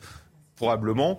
Euh, mais en, les jeux, en effet, le problème, c'est que c'est vraiment dramatique et, euh, et de voir d'ailleurs la. Mais les conséquences. Alors, les conséquences sont. Précisément, euh, Naïma Fadel, je voudrais vous faire réagir alors aux deux poids, deux mesures, aux indignations à géométrie variable, parce que qu'est-ce qui se passe au sein de la France insoumise? Éric Coquerel, et on va pas mettre sur le même plan, mais on ne va pas rentrer dans la hiérarchie des accusations, mais malgré tout, il y a un comité de suivi euh, contre les violences sexistes et sexuelles qui, à l'intérieur du parti, eh bien, j'allais dire, euh, joue un peu le rôle de l'intermédiaire. Alors, est-ce que c'est justement un comité d'un parti politique à jouer ce rôle? Le sujet d'Adrien Spiteri, et puis on en parle juste après. Il a été créé en 2018. Le comité de suivi contre les violences sexistes et sexuelles a pour mission d'être un lieu d'écoute, d'aide et d'orientation des membres de la France insoumise, victimes ou témoins de violences sexistes et sexuelles. Les victimes non membres du parti peuvent aussi saisir le comité à condition que la personne mise en cause soit un membre des insoumis. Hier, ce comité a été saisi contre Éric Coquerel, qui vient d'être élu président de la commission des finances de l'Assemblée nationale. Je viens de saisir le comité violence sexiste sexuelle de la France insoumise afin d'entériner mon témoignage attestant des comportements inacceptables de Éric Coquerel. Le comité est uniquement composé de militantes bénévoles de la France insoumise, toutes formées sur les violences sexuelles et sexistes. Il n'a pas de pouvoir coercitif, mais peut, s'il l'estime nécessaire, préconiser au comité du respect des principes du parti, la suspension temporaire de l'auteur à titre conservatoire, le temps de l'analyse de la situation. Aucune sanction n'a été prononcée depuis la création du comité. Tahabouafs, qui avait été visé par un signalement en mai dernier, s'était lui-même retiré de la campagne législative. De quoi ce comité est-il le nom Un système mafieux, là. Oui, c'est un système, en tout cas, de, de- de- de volonté Ah de laver le c'est- sale, entre guillemets, entre tous- nous tous les et partis Nord politiques, Bertha. non, tous les partis, partis politiques, ont- la plupart des partis politiques ont des sortes Ah de ben, commissions j'ai- c'est la première d'éthique. fois que j'entends ce, Ah, ce genre de... Mais de- attendez, qu'on ait des cellules pour euh, signaler des choses, mais que qu'on tranche et qu'on se dise qu'on lave le Oui. linge sale en famille, c'est autre chose. Oui, et attention, ça veut dire qu'il y a une formation aussi au niveau de, de- de- des personnes qui vont gérer ce, ce comité. Donc on voit bien qu'il y a une, une volonté de, de mettre sous le tapis un peu les, les- peut-être les signalements qui peuvent euh, être faits. En tout cas, c'est assez incroyable. Et c'est assez incroyable, d'autant plus que cette personne-là elle-même, elle n'a pas porté plainte, elle dit j'ai saisi ce comité. Donc ça veut dire que ce comité-là paraît beaucoup plus important que la- qu'une plainte auprès de, de- de la justice. Donc c'est extrêmement inquiétant. Oui, c'est ça, parce que, que tous les partis politiques aient des comités d'éthique, oui, à, à- à l'évidence, mais ils sont là aussi pour juger peut-être d'éventuels conflits d'intérêts, de comportements inappropriés. Mais là, on parle de violences sexuelles. Oui, oui, non, mais ces comités d'éthique là, n'ont il, pas été il- faits il pour- peut pour- être question de viol. Enfin, excusez-moi, mais quand il est question de viol ou de violence sexuelle, euh, on ne, trans- on ne tranche pas ça dans un comité d'éthique. On, on saisit la justice. D'abord, je, je vous rappelle que tous les élus, notamment, ont l'obligation, lorsqu'ils ont connaissance de faits euh, délictuels ou criminels, de saisir le- la justice et de demander au procureur d'ouvrir une enquête. Donc, des élus qui représentent la nation se mettent eux-mêmes euh, en, en- porte-à-faux vis-à-vis de la loi. Donc, c'est quand même extrêmement problématique. Et soit vous avez en fait deux raisons à ça, c'est soit vous pensez que la justice ne doit pas faire son travail, donc vous substituez à la justice, soit vous pensez que, et j'ai l'impression que c'était le cas parce qu'elle-même a dit que ça rentrait pas dans, euh, dans, du délit ou dans du pénal, vous pensez que euh, l'agression que vous avez subie ne peut pas être caractérisée par, comme un délit par la loi, donc vous allez vous-même créer un nouveau délit et que vous allez exposer sur la place publique. Donc je ne sais pas si ça remplace ou si ça crée une autre juridiction parce que vous n'êtes pas content que la- de- des lois et de la justice d'aujourd'hui. Il faut se rendre compte qu'un comité dans un parti politique n'est pas là seul- seulement pour euh, écouter la parole des victimes supposées, présumées. C'est-à-dire que là, on, on gère, on tranche. On Un enquête tribunal, On enquête. on crée un tribunal en fait. Et on un nous dit tribunal on est formé euh, pour. Certainement. Oui, voilà. On ne remet pas en cause euh, la, la qualité des personnes une qui, manière qui pour que ça ne s'ébruite pas aussi. Ne leur reprochez pas. euh, tout- au dernier moment, euh, hier soir, lorsque. C'est moi qui ai Jean-Louis samedi- Burger qui est l'avocat ici. Non, je ne pas l'avocat, mais j'essaie d'expliquer le fonctionnement d'un parti. À partir, euh, il y a- y y une sorte de conflit euh, qui s'installe à l'intérieur du parti, une personnalité du parti est mise en cause. Il y a d'abord des instances à l'intérieur du parti pour réfléchir à la situation. C'est Par en pression gros, pour pas déposer plainte, par exemple c'est- ça. oui, non, Ouais, mais c'est Exactement. embêtant, après- Parce que ce après- genre de comité n'existe et pas. Puis, et puis là, effectivement, on est dans une situation qui fait assez sourire, puisqu'ils ont été les premiers procureurs dans toutes les histoires concernant les autres partis, et que là, ils sont un peu, euh, ils sont un peu échaudés par une histoire euh, qui. Comment on peut tenir en disant, par exemple, Éric Coquerel, hier, dit Damien Abad doit démissionner doit démissionner parce qu'il y a un principe de responsabilité politique. Et lui-même, il s'applique à lui un principe de présomption. C'est-à-dire, À ce point, comment on peut être euh, je veux dire, Non, non, mais d'une part, les faits confine à... Les faits ne sont pas les mêmes, les personnages ne sont pas aux mêmes responsabilités. Il n'empêche, je vous. C'est ça qui m'intéresse. C'est-à-dire je que. Jean-Louis, une... attendez, Non, parce non. que certains disent, non, non, mais je parle pas, Euh, avoir les mains, je sais pas, mains baladeuses, etc. Mais, mais c'est pas à nous de mettre le curseur de la gravité. Ah, un bien. comportement, voilà. D'accord, Et Johan a dit quelque chose de très important, c'est-à-dire que ces élus engagent la responsabilité. pénalement, effectivement, quand ils sont au courant de faits et qu'ils ne les dénoncent pas. On continue il y a beaucoup de choses encore dans ce changement au gouvernement. Il y a deux personnalités qui m'intéressent. Il y a le ministre de l'Intérieur Gérald Darmanin qui a été conforté, on peut le dire ainsi, euh, Johan, qui voit son périmètre élargi et pas n'importe quel élargissement. Alors contre l'avis, semble-t-il, d'Elisabeth Borne. Et puis après, il faut le dire aussi, la gestion des événements du Stade de France, dont on peut dire qu'elle a été un peu hasardeuse, chaotique. Oui, bien entendu. On peut le dire. Depuis une... quelques semaines que c'est une sorte de salade russe d'incompétence, mais en même temps, vous ne m'empêcherez pas de répéter que si, donc, pas anglaise, curieusement, curieusement, ce sont les Anglais qui ont levé le doigt, pas les Espagnols. Non mais c'est pas possible, vous, vous, récidivez. Oui, je récidive. Ah, vous êtes un récidiviste. Oui, je continue à dire que je suis très gêné par le fait que les Anglais viennent nous donner des leçons de maintien de l'ordre. Je sens que ça va être euh, passionnant et passionné la suite et assez vivant comme débat sur ce sujet. A tout de suite, une courte pause et on se retrouve. Merci d'être avec nous. La suite de votre euh, émission avec ce remaniement des changements à la marge, un jeu de chaises musicales. Nous avons évoqué suivi ce qu'a dit le ministre Damien Abad sous le coup d'une enquête pour viol qui est donc sortant du gouvernement. Nouvelle jurisprudence qui est à l'œuvre. Nous nous intéressons dans quelques instants au cas de Gérald Darmanin, ministre de l'Intérieur au portefeuille élargi après les événements du Stade de France. Et puis au retour, un peu surprise de Marlène Schiappa. D'autres sujets également à vous soumettre. Mais tout d'abord, le journal. Rebonjour Olivier. Rebonjour Sonia, bonjour à tous. On connaît donc les noms des ministres du nouveau gouvernement et les 41 membres vont très vite se mettre au travail. Florian Tardif, bonjour. Vous êtes à l'Elysée et Emmanuel Macron a convoqué un conseil des ministres à 16 heures.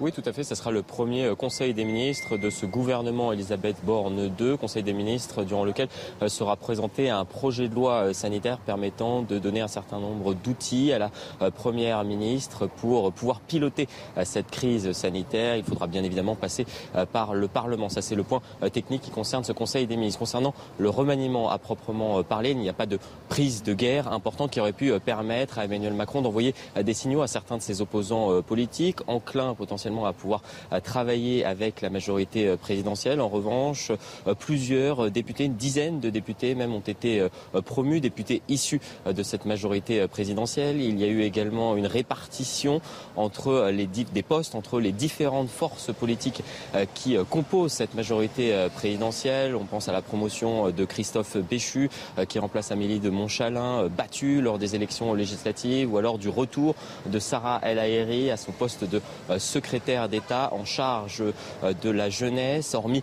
euh, quelques personnalités issues euh, de la société civile comme François Braun ou alors Jean-Christophe Jean-Christophe Combe, excusez-moi, il y a finalement assez peu de nouveaux entrants au sein donc de ce gouvernement. On a souhaité récompenser entre guillemets la fidélité des membres qui font partie du cercle rapproché d'Emmanuel Macron aujourd'hui. Merci beaucoup Florian pour toutes ces précisions. Florian Tardif en direct de l'Elysée et les premières passations de pouvoir ont eu lieu d'abord entre Olivia Grégoire et Olivier Véran, nommé donc porte-parole du gouvernement. Et puis, vous avez pu le vivre en direct il y a quelques instants sur CNews, passation de pouvoir au ministère des Solidarités. Damien Abad, je vous le rappelle, visé par une enquête pour viol, quitte donc le gouvernement, remplacé par le patron de la Croix-Rouge, Jean-Christophe Combe. Damien Abad qui a dénoncé des calomnies ignobles. Écoutez-le. On ne m'aura pas laissé le temps mais jusqu'au bout. Jusqu'au bout, j'ai assumé pleinement ma fonction de ministre, avec pas moins de six déplacements en quinze jours, et encore euh, ce vendredi, aux côtés des directeurs généraux des agences régionales de santé.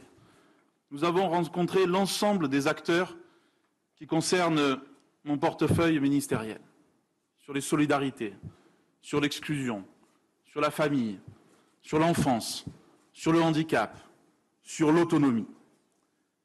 Je veux euh, ici présenter euh, tous mes voeux de réussite à M. Jean-Christophe Combe et à Mme Geneviève Dariussec dans la réalisation de cette belle mission. Bonne chance euh, à vous deux.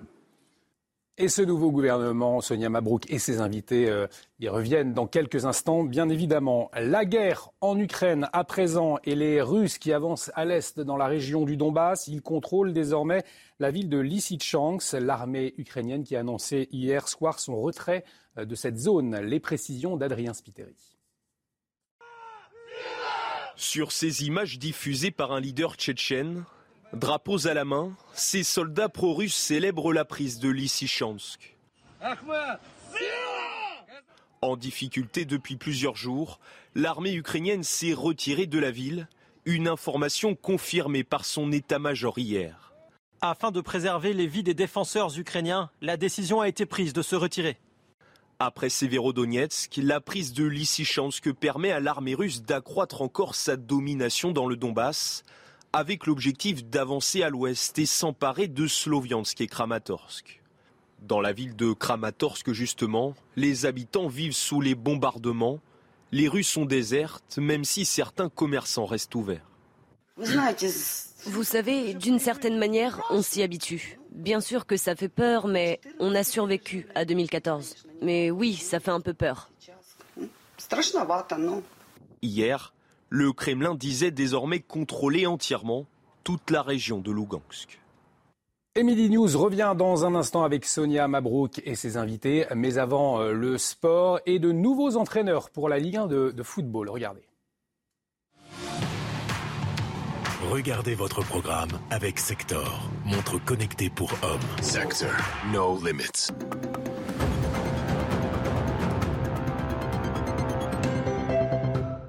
Des visages bien connus, d'autres beaucoup moins. En attendant l'officialisation du remplacement de Mauricio Pochettino par Christophe Galtier au PSG, les bancs de Ligue 1 ont déjà connu bien des soubresauts en ce début d'été. A commencer par Nice, qui pour pallier le départ du futur entraîneur parisien, a misé sur une personnalité qui a laissé de bons souvenirs lors de son premier passage sur la Côte d'Azur. L'ambition au cœur d'une semaine mouvementée du côté de Marseille, en désaccord sur le timing comme sur les moyens alloués au mercato. Jorge Sampaoli a quitté l'OM avant même une reprise qui devrait déjà se faire sous les ordres de son successeur. Son identité ne fait guère de doute, Igor Tudor, ancien coach de l'Elas Vérone. Vous avez regardé votre programme avec Sector, montre connectée pour hommes. Sector, no limits. La suite de Midi News, on commente un remaniement, quelques changements à la marge et surtout quand même certains signaux avec des responsables politiques entrants, sortants. Nous sommes avec le journaliste Jean-Louis Burga, Johan Usaïk, notre journaliste politique à CNews qui a beaucoup d'informations, avec Jean Messia qui a tout autant. Vous avez des informations, Jean Messia? Toujours. Il n'en a pas besoin. Président de l'Institut Apollon. Et Jean-Loup Bonamy, spécialiste en géopolitique et animateur d'une formidable émission sur cette même chaîne. Je ne le dis pas parce que c'est sur cette chaîne, parce que véritablement, le samedi à 11h. 11h. Alors, Gérald Darmanin, ça m'intéresse, Yann Usaï. Pourquoi? Parce qu'il a quand même traversé, là, ces dernières semaines, euh, je vais dire quelques tempêtes, notamment après les événements du Stade de France, dont on peut dire tous quelles que soient les étiquettes politiques ici, que ça a été géré quand même de manière assez euh, hasardeuse, voire euh, chaotique. Pourtant, le voilà renforcé avec un portefeuille élargi et quand même élargi quand même aux collectivités territoriales et aux outre-mer. C'est important, c'est un signal que l'on donne quand même à ces territoires. Comment expliquer euh, cette récompense? Oui, d'abord, c'est vrai que ça ne fera pas plaisir à tout le monde, y compris au sein de la majorité, puisqu'un certain nombre de membres de, la République en marche, d'ensemble, ont une dent contre lui, puisqu'ils estiment que sa gestion calamiteuse des événements au Stade de France ont fait perdre quelques dizaines de députés à la majorité. Donc cette majorité relative à l'Assemblée nationale lui est en partie imputée euh, par euh, une partie des, dirigeants d'En Marche. Euh, Emmanuel Macron, de fait, a lié depuis cinq ans, c'est vrai, une relation de confiance aussi quelque part avec lui. C'est que les deux hommes s'entendent plutôt bien, contrairement à Elisabeth Borne qui aurait souhaité que son périmètre ne soit pas élargi, ça c'est certain. Euh, voilà, je crois qu'Emmanuel Macron a noué cette relation de confiance. Euh, Beauvau, vous savez que c'est un poste extrêmement Bien stratégique. Sûr, c'est un ministre très politique. Il faut cette confiance. Oui. Euh, les, les, événements du Stade de France ont marqué, et vous l'avez dit, peut-être ouais. qu'ils ont fait perdre ces quelques points, mais ils ont aussi représenté une cicatrice dans beaucoup, dans l'esprit de beaucoup de, de, Français. Donc, c'est vrai que ça apparaît comme une, euh, comme une récompense pour un ministre. Alors, on ne dit pas que c'est sa seule responsabilité, mais qui a quand même caché une partie de la vérité, Jean-Luc Burga. Ah, première chose, d'abord, c'est très compliqué de. c'est très compliqué de changer un ministre de l'Intérieur, d'une part, mais et, et, en plus, un ministre de l'Intérieur, c'est souvent l'homme euh, l'homme des mensonges, l'homme qui, qui, doit euh, raconter la vérité telle que... Oui, depuis toujours, on a vu des ministres de l'Intérieur qui étaient tout de même des... Quand on a les images, c'est difficile de mentir. Alors hein. après, effectivement, sur, sur, le Stade de France, je l'ai dit tout à l'heure, c'est une salade russe, personne n'a compris, compris, ce que je voulais dire, une salade russe, je dirais une... une, non, non, je dirais, je dirais que c'est un mélange d'incompétence et de... Un couscous. un mélange, un mélange d'incompétence et, de, mensonge. mais euh, avec euh, un ingrédient que je continue à dénoncer, qui est l'ingrédient anglais. Voilà, l'ingrédient anglais qui a fait que, avec les Espagnols, ça, a à peu près tenu la route. Tout le monde a vu les images. le ministre lui-même s'est excusé, d'ailleurs, du bout des lèvres. Mais, mais ça, a pris, ça a pris une proportion extravagante avec. Mais ce qui m'intéresse, c'est politiquement. Euh, après, quand même, un moment difficile, vous renforcez quelqu'un, donc c'est un signe. Mm. C'est ça que je voudrais que, vous analysiez. non, mais en fait, Jean-Louis Burga a quand même raison sur un point c'est que s'il n'avait pas mis Darmanin, qui aurait-il mis? Parce que en fait, euh, ah, on en est là. Euh, bah, je pense que compte tenu, si vous voulez, de, euh, de, la, de la, formation de ce gouvernement, où on a à, la fois des gens qui reviennent et des, et des, inconnus, enfin, je l'ai entendu depuis ce matin sur toutes les chaînes, aucune prise de guerre. le raisonnement, c'est pas on écarte, c'est si on l'écarte, on met qui à sa place. Or, qu'on le veuille ou non, Darmanin fait quand même partie des prises de guerre de 2017 et qui a eu une longévité de 5 ans au gouvernement, il y a eu effectivement les événements du Stade de France. Je profite d'ailleurs d'une insiste, c'est que euh, quand on voit qu'effectivement euh, euh, l'aspect calamiteux avec lequel le Stade de France a été géré par le ministre de l'Intérieur et l'incidence que ça a eu sur, le, sur, les élections législatives, parce que les députés qui disent qu'effectivement la majorité relative est partiellement imputable à Darmanin n'ont pas tout à fait tort, on comprend mieux pourquoi le débat sur la sécurité, sur l'immigration et sur l'identité a été promptement évacué de la campagne des présidentielles. À chaque fois que cette thématique est au centre d'une campagne, eh bien, c'est le système en place qui prend un coup dans l'aile et l'élection législative l'a parfaitement montré avec cette coïncidence des événements du Stade de France qui est venu percuter la campagne législative et qui explique effectivement euh, en partie au moins euh, la majorité relative obtenue par euh, le, Emmanuel Macron à l'Assemblée nationale. Mais d'autant qu'Emmanuel Macron, on le voit là dans la Code de conférence, sur certains domaines, il a besoin d'être renforcé sur ces sujets éminemment régaliens. Bien sûr qu'il y a le pouvoir d'achat, mais la sécurité va être très importante pour ce quinquennat. Est-il l'homme de la situation, Jean-Loup Bonamy? Je ne doute pas que vous avez un avis sur la question. Alors, pas trop d'avis, mais non, mais j'ai quand même, euh, j'ai quand même euh, des choses à dire. Je vais commencer par une anecdote historique parce que comme ça, les, les gens pourront la, la, raconter ce soir euh, au dîner. Vous savez que l'un des ministres de l'Intérieur les plus connus dans l'histoire de France, c'est Clémenceau, qui était surnommé le Tigre. Et d'ailleurs, encore aujourd'hui, les, les, hommes de la direction centrale de la police judiciaire, sur leur écusson, il y a le, le, profil de Clémenceau avec à côté le profil d'un tigre, donc qui montre cette filiation. Et quand euh, Clémenceau euh, arrive après une longue traversée du désert politique. Il rencontre le président du Conseil pour discuter avec lui du poste qu'il va avoir. Elle est longue euh, Non, elle est presque finie. Et donc, le président du Conseil qui veut lui servir à boire un verre lui demande qu'est-ce que je vous sers? Donc, un whisky, un gin. Et là, Clémenceau répond l'intérieur.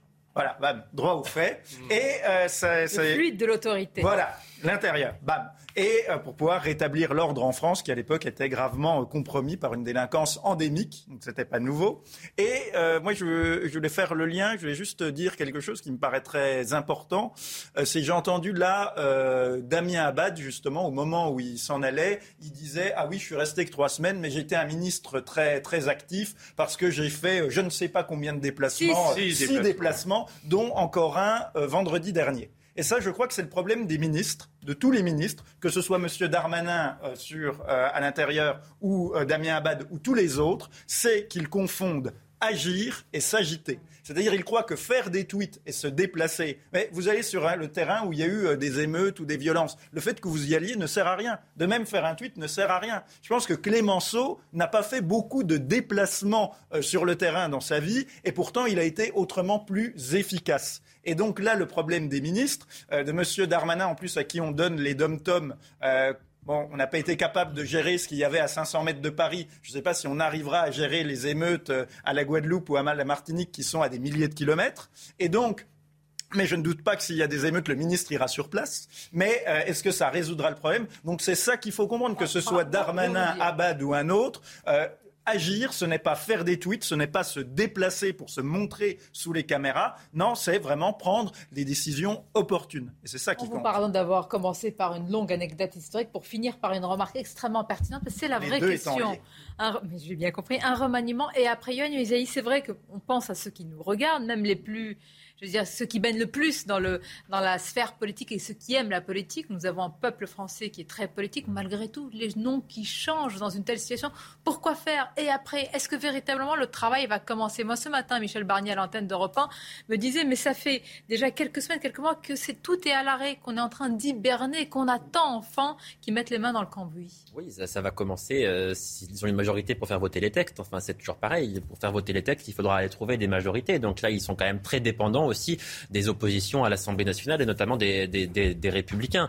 Donc effectivement, aujourd'hui, c'est le premier Conseil des ministres. Ça doit vraiment commencer, puisqu'on a bien vu que les dernières semaines, depuis les législatives, il ne s'est absolument rien passé, parce que le gouvernement d'action, on nous a vendu ça depuis le 24 avril au soir, c'est-à-dire la réélection d'Emmanuel Macron. Depuis, euh, on est au stade zéro, absolument rien n'a bougé. Euh, après, voilà, euh, effectivement, pour revenir sur le ministère de l'Intérieur, là, puisqu'on parlait de Gérald Darmanin, c'est vrai que l'un des problèmes de ce ministère aussi, c'est que c'est devenu un ministère de la communication. Ça, c'est, ça, c'est extrêmement clair. Des ministres qui se déplacent tout le temps, partout, qui le font savoir, etc. Mais après, si Emmanuel Macron le Il y a de garde... la condamnation sur les réseaux sociaux. Je condamne, Oui, oui, absolument. Mais si- mais si- Et si ce n'est pas fait, vous aurez quelqu'un comme Jean Michel qui vrai. dit regardez le ministre. Mais c'est vrai, c'est vrai. Mais si Emmanuel Oh. Macron garde euh, Gérald Darmanin à ce poste-là, c'est d'abord parce qu'il est compliqué à remplacer. Je suis complètement d'accord avec vous. Mais c'est aussi parce qu'il en est satisfait. S'il n'était pas satisfait du ministre, s'il n'était pas satisfait des images de la colline du crack qu'on voit depuis des mois et qu'on diffuse sur grave notre antenne, il l'aurait il déjà changé ou alors il lui aurait dit eh, écoute, tu prends des décisions, tu changes de politique, tu fais autrement vous allez pour avoir répondre des juste résultats. après les titres. Bon. Ça, ça m'intéresse ce que vous allez dire. L'analyse est importante et la Ah réponse tout aussi importante. Les titres, c'est News Info. Avant-dernier jour du procès de Jean-Marc Reiser, l'assassin présumé de Sophie Le Tan. Aujourd'hui auront lieu les plaidoiries et le réquisitoire. Poursuivi pour assassinat, Jean-Marc Reiser encourt la réclusion criminelle à perpétuité. Tout au long de son procès, il a maintenu ne pas avoir prémédité l'assassinat de la jeune étudiante. Pour soutenir le pouvoir d'achat des Français, les députés Les Républicains fixent trois priorités. Regardez, baisser les taxes sur le carburant pour l'amener à 1,50€ le litre, augmenter les salaires en abaissant les charges des employeurs et puis baisser les CSG pour les retraités. Enfin, l'attaquant international brésilien de Manchester City, Gabriel Jesus, s'est engagé avec Arsenal après cinq années et demie passées sous le maillot des Citizens. Gabriel Jesus, 25 ans, a signé un contrat à long terme, a indiqué le club. Le montant du transfert est estimé par la presse britannique à environ 52 millions d'euros. Gérald Darmanin fait plus que rester, il est renforcé. Ministère élargi et élargi, j'insiste, hein, parce que vraiment, évidemment, ces territoires ont une importance cruciale euh, euh, pour, pour nous tous, pour la France. Donc c'est un symbole important et, et un renforcement important. Oui, je voulais, ré- répondez-vous je voulais réagir aux propos de, de, de, de Yohann qui sont très justes, mais qui sont en, en même temps très inquiétants. Parce que si le président de la République euh, ne voit rien à redire à la colline du Crac, ne voit rien à redire à ce qui s'est passé euh, au Stade de France et à l'attitude de Gérald Darmanin sur ces deux dossiers qui empoisonnent quand même euh, les questions sécuritaires depuis pas mal de mois, c'est grave. C'est-à-dire qu'il y a au moins une personne en France qui trouve pas ça anormal, en fait. Alors, je n'exclus pas. C'est si le vous chef voulez- de l'État. Oui, mais justement, je n'exclus pas, si vous voulez, qu'il y ait dans le comportement d'Emmanuel Macron euh, une, une espèce de, comment dirais-je, de front de euh, euh, euh, néo-puberte euh, qui, consiste, qui consiste à dire bon bah comme tout le monde est mécontent, moi je vais montrer que je résiste et que je le maintiens. Il voulait faire ça avec Damien Abad, c'est euh, d'après ce que je sais euh, Elisabeth Borne qui a obtenu sa tête. Il- on, il on voulait faire ça avec Dupont-Moretti au moment de- du dernier remaniement, puisque beaucoup de gens le donnaient sur le départ et in fine, notamment les magistrats qui, se- qui rêvaient de son départ. Et Emmanuel Macron a dit bah non, puisque vous voulez son départ, je le maintiens. Donc il y a un côté, euh, je, enfin je pense qu'il y a un côté un peu ado. Euh, révolté, si vous voulez, qui veut maintenir, enfin, qui va à l'encontre à chaque fois euh, des, des, des, des, des- des- des attitudes. Voilà. Euh, mais Quelqu'un qui tient plus, à, plus- plus globalement, si vous voulez, qu'il a il- décidé il y a- et qu'il le réaffirme. oui. il y a sur ce gouvernement quelque chose de décevant parce que Emmanuel Macron, qui nous avait promis un, gouvernement Conseil national de la résistance, euh, une grande ouverture, un, gouvernement d'union nationale. Enfin, où sont passés tous ces flonflons euh, réunificateurs au lendemain de, du, morcellement de, la vie politique à l'Assemblée nationale Donc, on a le Conseil national de la résistance. là, aujourd'hui, c'est le Conseil national de la méfiance et de la défaillance, d'une certaine façon. C'est-à-dire qu'on a on n'a pas de gens connus, on a des gens très peu connus.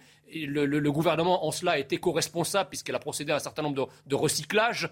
Euh, comme, euh, comme, euh, comme Marlène Schiappa, par exemple, ou, Franck Riester. Mais globalement, c'est quand même assez décevant. Comme, Après, après, ce troisième lâcher de bombe à fragmentation sur le gouvernement, je voulais juste vous rappeler une chose, c'est qu'on sort tout de même, ça ne vous a pas échappé, d'une élection présidentielle, ensuite d'élections législatives. Mmh. Entre-temps, il y a tout de même eu un gouvernement qui a été composé. Il y a eu quelques urgences qui ont été déterminées, par exemple la situation dans les hôpitaux. Dans les hôpitaux, il y a une mission qui a été montée, qui a été, qui avance, euh, qui, qui, qui, qui, essaye de se mettre au travail. il y a eu, il y a, une mission, il y a, une guerre, il y a, une guerre aux frontières de l'Europe. Il y a une guerre aux frontières de l'Europe, dont le président de la République. Il y a une mission sur l'état de l'hôpital aussi catastrophique, fort heureusement dans un pays comme la France. Aujourd'hui, laissez tout de même le temps à ce gouvernement de, de, de, de se mettre en place. Sur l'hôpital, ça fait des années qu'on connaît Je termine. vous, vous, êtes pas aussi, vous avez vu aussi qu'il y a une guerre aux frontières de l'Europe, qu'il y a un président de la République qui était président en plus du. du ça, on l'a bien vu dans les documents. Qui s'en est, qui s'en est, tout de même pas mal occupé avec, avec d'autres chefs d'État européens. Notre objectif n'est pas de, de, dénoncer ou, de, ou de, condamner. Notre objectif est de comprendre aujourd'hui ce que disent d'ailleurs beaucoup. Peut pas, on ne peut pas comprendre si on ne cite ce pas temps de latence de si on ne fait pas un état des lieux à peu près précis. Euh, je sens que vous faites partie de ceux qui sont satisfaits du retour de Marlène Schiappa. Mais attendez, je vais pas finir la phrase. Marlène Schiappa. Ah, non. Marlène Schiappa est un personnage, oui, c'est sûr. Et comme je vous le disais tout à l'heure, il, il, l'absence de personnages dans ce gouvernement fait que c'était difficile de se, de, écoutez, Écoutez, c'est une vraie question. Parce que tout à l'heure, Jean-Loup Bonamy parlait de Clémenceau. Je ne dis pas qu'il y a à chaque période des Clémenceau et des De Gaulle. Enfin, il y a des gens qui sont imbibés de quelque chose, de, volonté de servir la France, de ce qu'est la politique. Est-ce que vous en voyez aujourd'hui dans notre classe? Peut-être que moi, je n'ai rien contre Marlène Schiappa, tout au contraire quelqu'un que l'on reçoit souvent avec grand plaisir parce qu'elle défend des causes auxquelles on, tient tous. Mais ma question, c'est combien de divisions politiques aujourd'hui Vous voyez combien de divisions pour gagner des combats aussi importants? Est-ce que vous estimez que ces ministres, dont elles, peuvent porter aujourd'hui des combats aussi importants qu'il y a quelques années? Il n'y a pas de personnage qui, oh, ben représente. Il y, a, bien entendu. Il y, a, une sorte de. D'abord, le, le, groupe majoritaire à l'Assemblée nationale, c'est tout de même le groupe du président de la République. Bon, déjà une chose. On va pas, on a l'impression qu'on est, que, le président de la République a perdu les élections. Non, il n'a pas perdu les élections. Les élections, il est, il est à la tête d'une troupe qui est majoritaire à l'Assemblée nationale pour essayer de faire voter des lois. Bon, laissez-le commencer à présenter ses projets et en discuter. Il y a une élection présidentielle. Pouvez-vous me citer, Jean-Luc Borga, trois, mais trois mesures précises du programme d'Emmanuel Macron? Le, programme d'Emmanuel Macron, il ne se, se, définit pas effectivement euh, d'une façon. non, mais une. Bon, la réforme des retraites, on va vous aider. Non, non, non, la réforme des retraites en fait partie. Vous voyez, par ma question, ce que je veux vous dire, c'est qu'il est temps Les projets sur la santé en font partie aujourd'hui. Euh, les, projets autour de l'Europe en font partie aujourd'hui. Oui, c'est l'école, euh, oui, l'hôpital. Ce n'était pas des mesures précises que vous venez de dire. Non, projet sur l'Europe, c'est pas. Abréger les souffrances de. on vous taquine un peu, on aime bien. Non, mais le progressisme est creux. Ah non, ah non, je ne vous ah, permets pas de dire ça sur euh, Jean-Luc Burga. Ah bah non, mais je ne vais pas parler de Jean-Luc Burga, je parle de l'idéologie qu'il essaye de décrire péniblement. Je n'écris pas une idéologie, ah, c'est un état des lieux, c'est différent. Mais de toute façon, vous avez bien compris que le programme présidentiel d'Emmanuel Macron, euh, aujourd'hui, n'existe plus en réalité, puisqu'il va devoir composer précisément avec une, une, partie de l'opposition. Donc non, il, il, a eu un programme, il l'a présenté d'ailleurs de manière assez catastrophique, on s'en souvient face à la presse. Il a présenté des propositions. Alors pas dire qu'il n'ait absolument rien présenté, ça n'est pas vrai. Mais le fait est qu'aujourd'hui, tout ça n'existe plus. Pourquoi? Parce qu'effectivement, il n'a qu'une majorité relative, donc il va devoir composer avec l'opposition à l'Assemblée nationale et principalement avec les LR, puisqu'il y aura une cinquantaine de députés, et les LR majoritaires au Sénat. Tout ça pour dire que, du coup, il va y avoir beaucoup d'amendements au projet du gouvernement. Ils vont devoir trouver des compromis. Et qui dit compromis Eh bien, ça veut dire accepter les propositions de l'opposition, retirer certaines propositions qu'on avait initialement prévu de mettre dans un projet de loi. Bref, aujourd'hui, aujourd'hui, toutes les cartes sont rebattues. Pourquoi j'insiste sur certaines personnes Par exemple, Marlène Schiappa, dont je ne nie pas du tout les qualités, c'est-à-dire je pose une question. Elle n'est pas allée euh, devant les électeurs aux élections législatives, on est d'accord donc elle est sortie avant, elle n'est pas allée, elle ne s'est pas confrontée au, à ce suffrage-là, et elle revient au gouvernement. Moi, c'est, et entre-temps, j'essaie de comprendre le cheminement, vous comprenez J'aurais trouvé plus, avec plus de panache, de se confronter, de gagner, d'avoir une légitimité et de revenir au gouvernement. mais c'est possible, mais il y a eu un truc, effectivement, pour l'instant, que, que, personne n'explique, c'est qu'elle a, entre-temps, annoncé qu'elle, il y a deux mois, elle a annoncé qu'elle quittait la politique, Marlène Schiappa. Non, mais ça, c'est parce qu'elle écrit des livres. Bah non, mais c'est après ça. C'est après qu'elle a quitté le gouvernement. Et puis, c'est pas le retour, si vous voulez, de ces figures qui ont été écartées dans un premier temps pour revenir ensuite. C'est presque un aveu d'échec d'Emmanuel Macron, parce que en fait, euh, euh, les gens qui sont partis, on n'imagine pas qu'ils aient pu revenir. Euh, sauf, dans les conditions où Emmanuel Macron ne peut, ne peut Brigitte Bourguignon, Jean, Jean, Brigitte Bourguignon, je crois qu'elle a perdu à, je sais pas, une cinquantaine de voix.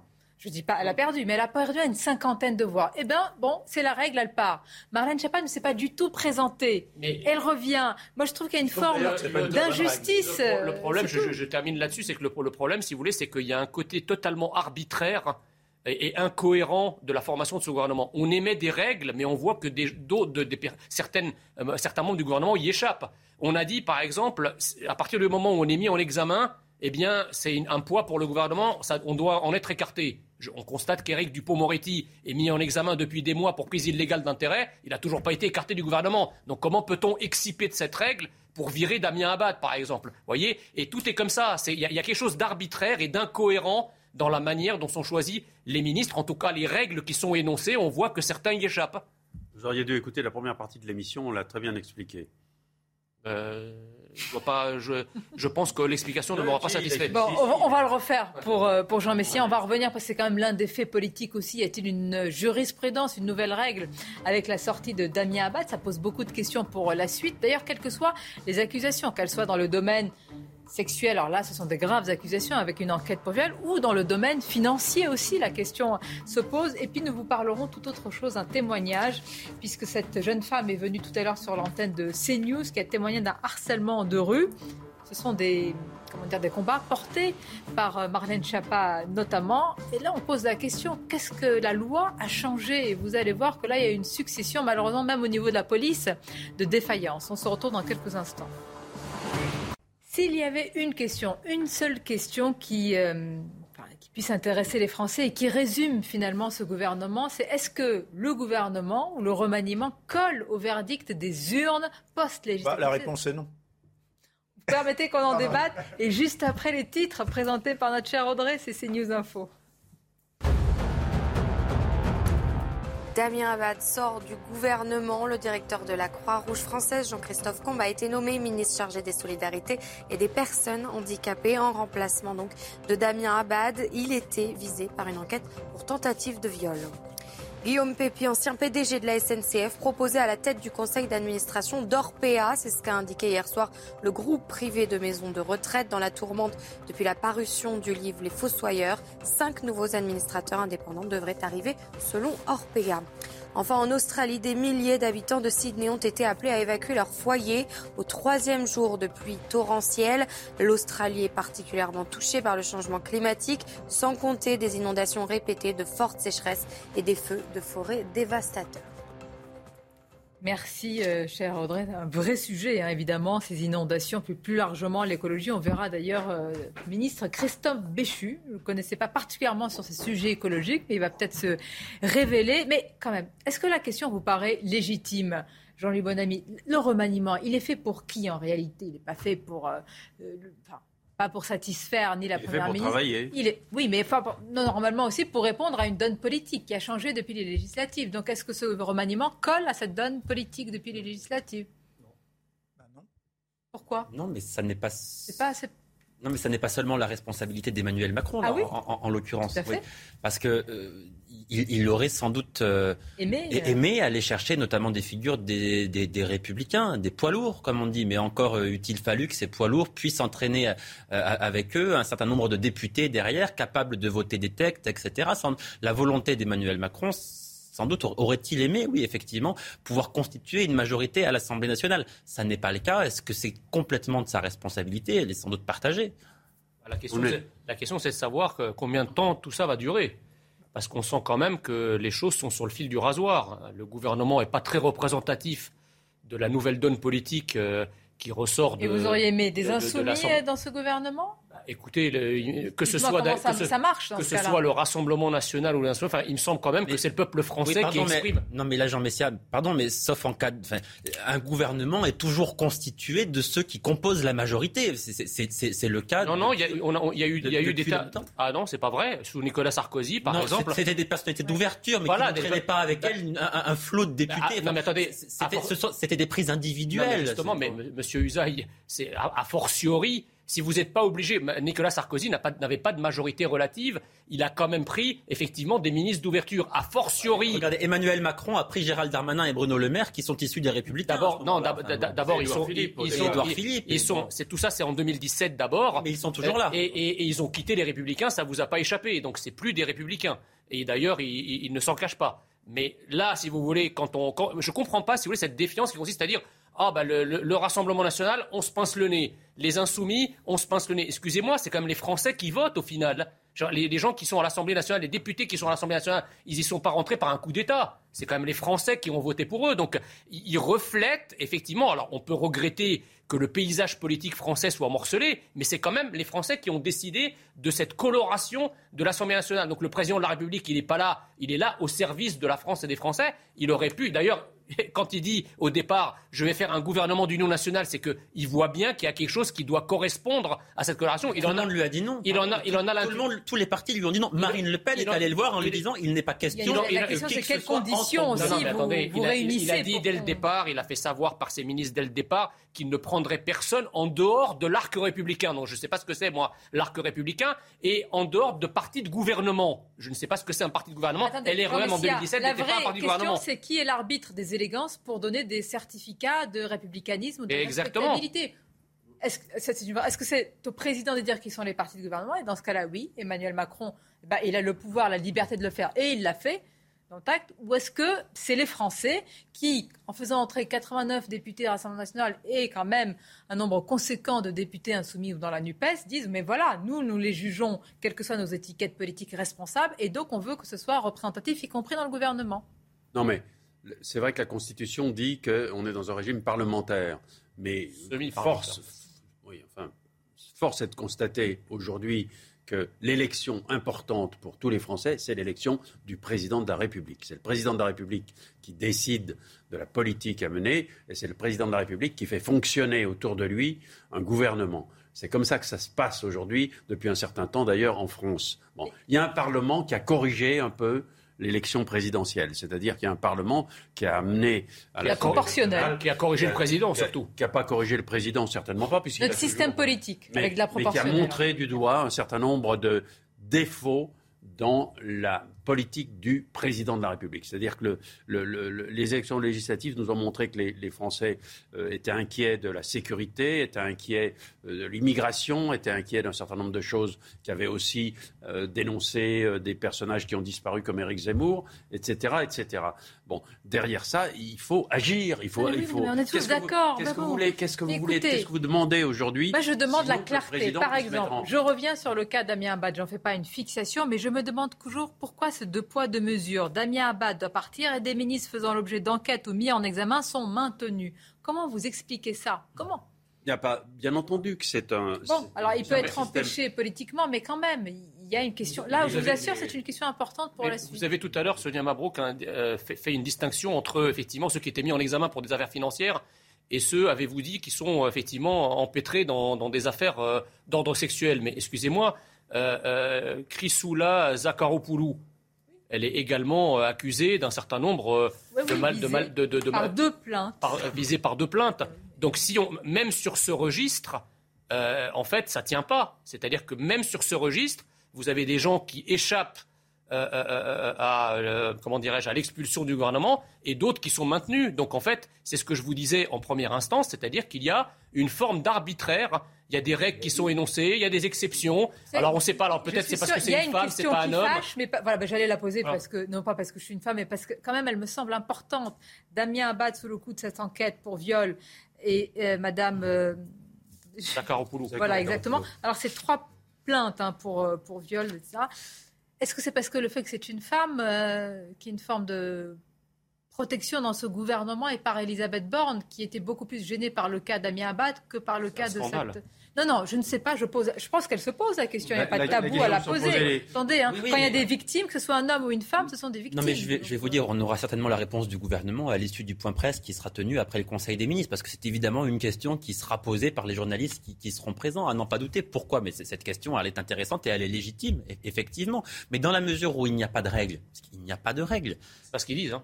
Non, mais dans toutes ces affaires se bah, pose. Pardon, mais le, gouvernement se pose la question de savoir quelle est, je répète, quelle est la partie immergée de l'iceberg. Non, mais, et la partie immergée de l'iceberg pour Mme Zakharopoulou, elle est apparemment faible. pour Monsieur. Bah non. Mais voilà. il y a des plaintes. Si Attendez, j'étais, je débattais avec la députée macroniste Mme Genté sur ce plateau vendredi soir. Anne qui est aussi médecin. Exactement. Elle a elle-même énoncé la règle. Elle a dit voilà, la règle du gouvernement est claire. À partir du moment où on est mis en examen, le gouvernement ne peut pas se trimballer ce boulet. Et donc, effectivement, on fait tout pour débrancher le, ministre qui serait éventuellement mis en examen. Et je, me suis permis de lui dire de lui rappeler l'affaire du Pont-Moretti. Et effectivement, on a également le, cas de, de Mme Zakharopoulou. que le message est brouillé, peut-être qu'il sera éclairci tout à l'heure. Là, il est impossible de savoir pourquoi pour Damien Abad il y a cette décision, pourquoi pour euh, Mme Zakharopoulou, il y en a une autre. Pourquoi euh, D'ailleurs, il sort. Parce qu'on est dans une période où, les affaires de, où toutes les affaires de mœurs ont pris une dimension. Zakharopoulou, c'est l'affaire de mœurs. Oui, c'est une affaire de mœurs. Alors la, la, la bah pression médiatique, disons, disons aussi les choses clairement, la pression médiatique n'est pas la même. Vous voyez bien que Damien Abad ne peut pas faire un pas en déplacement. Ni la pression des féministes. Exactement, mais vous avez tout à fait raison de le dire, absolument, absolument. La pression n'est pas du tout la même. Damien Abad, quand il fait un déplacement sur le terrain, eh bien, à chaque fois, on lui pose la question. À chaque fois, il y a des manifestants qui l'attendent pour demander sa démission. Euh, la France insoumise promet de lui mener une vie impossible, de, euh, de, de, de, de ne pas le laisser parler à l'Assemblée nationale. Donc, sa situation était devenue intenable. Et voilà, tout cela fait qu'au mépris de la présomption d'innocence, effectivement, il a été démissionné du gouvernement. Alors, où est l'état de droit dont certains se gargarisent à longueur de journée? Est-ce qu'on est dans un état de droit lorsqu'un ministre est forcé de démissionner alors même qu'il n'y a aucune condamnation de la justice de ce pays qui a été prononcée à son encontre? Où sont ceux qui beuglent l'état de droit à longueur de journée contre tout et n'importe quoi Mais c'est précisément ce qu'a soulevé Damien Abad tout à l'heure. Il, a, parlé de présomption d'innocence. Oui, mais la présomption d'innocence, c'est ça en fait, ce qu'on peut comprendre. Lui ne résiste pas à la pression de certains politiques et médiatiques. Mais c'est le cas. Donc on n'est pas dans un état de droit. Mais en tout cas, n'a pas résisté. Mais, vous semblez découvrir ça aujourd'hui. Mais moi, je le regrette profondément. Je pense que tout le monde le regrette. Mais ça ne date malheureusement pas d'aujourd'hui. La présomption d'innocence, combien de fois a-t-elle volé en éclats sous la pression d'un groupe de lobbyistes ou, ou la pression c'est Madame Sandrine Rousseau, c'est Madame Caroline Dehaas. Mais notamment, mais, mais, mais, on, attendez, on peut, le regretter, mais notamment. Mais où sont ces belles âmes dans le cas Coquerel Mais on, ah, bah, en débattait, on en débattait tout à l'heure et, nous le regrettions tous sur ce plateau. ce discours à géométrie variable, notamment de Sandrine Rousseau, qui au soir du second tour de l'élection présidentielle disait disait, oui, les, femmes, c'est ça Oui, absolument. Ont toujours raison. Disait les femmes. Je, crois toujours les femmes. Dans 100% des cas, ah, je, crois, les femmes. Elle, disait la Alors elle croit, elle croit Zakharopoulou ou elle croit les victimes qui ont porté plainte qui sont des femmes aussi. Croit-elle euh, Sophie Tessier qui euh, donc c'est un, bug là du coup. C'est un discours effectivement à géométrie variable, à l'évidence. Johan, la, la, question que l'on posera peut-être à un insoumis, c'est maintenant que parce qu'ils ont beaucoup demandé la démission de Damien Abad, maintenant quid eh bien de, voilà il y a maintenant ça qui est tombé au sein du gouvernement. Et donc euh, à la présence de la commission des finances, comment ça peut se Mais passer? c'est là qu'on voit aussi, avec ces discours à géométrie variable qui, sont manifestes, enfin quand on regarde les déclarations de Sandrine Rousseau, euh, avec la connaissance aujourd'hui que nous avons de l'affaire Damien Abad, on voit bien qu'il y a un discours, deux discours radicalement différents et que ces discours servent aussi, sont aussi politiquement instrumentalisé, que euh, cette défense, que ce, féminisme à géométrie variable, en quelque sorte, pardon de le dire comme ça, mais ça y ressemble quand même fortement, vient aussi servir des intérêts politiques et qu'on se sert de ces affaires pour essayer aussi de faire tomber des adversaires politiques. Et ça, quand on prétend, quand on prétend défendre les femmes, ça me semble être tout de même fortement regrettable. D'ailleurs, elle nous disait sur le harcèlement de rue dont on a peut-être parlé tout à l'heure. ce, qui, est inquiétant, c'est un peu le, la verdeur politique des insoumis qui n'imaginaient pas une seconde qu'ils puissent être pris au piège de, pièges qu'ils ont tenté de, tendre à la droite, et qui aujourd'hui, aujourd'hui sont l'arroseur arrosé et, et, n'ont pas de système de défense, sinon de dire on installe un tribunal je vais Vous dire, même si c'est l'arroseur arrosé, je pense que notre rôle est de défendre quand même, et surtout la présomption d'innocence de M. Coquerel. Voilà.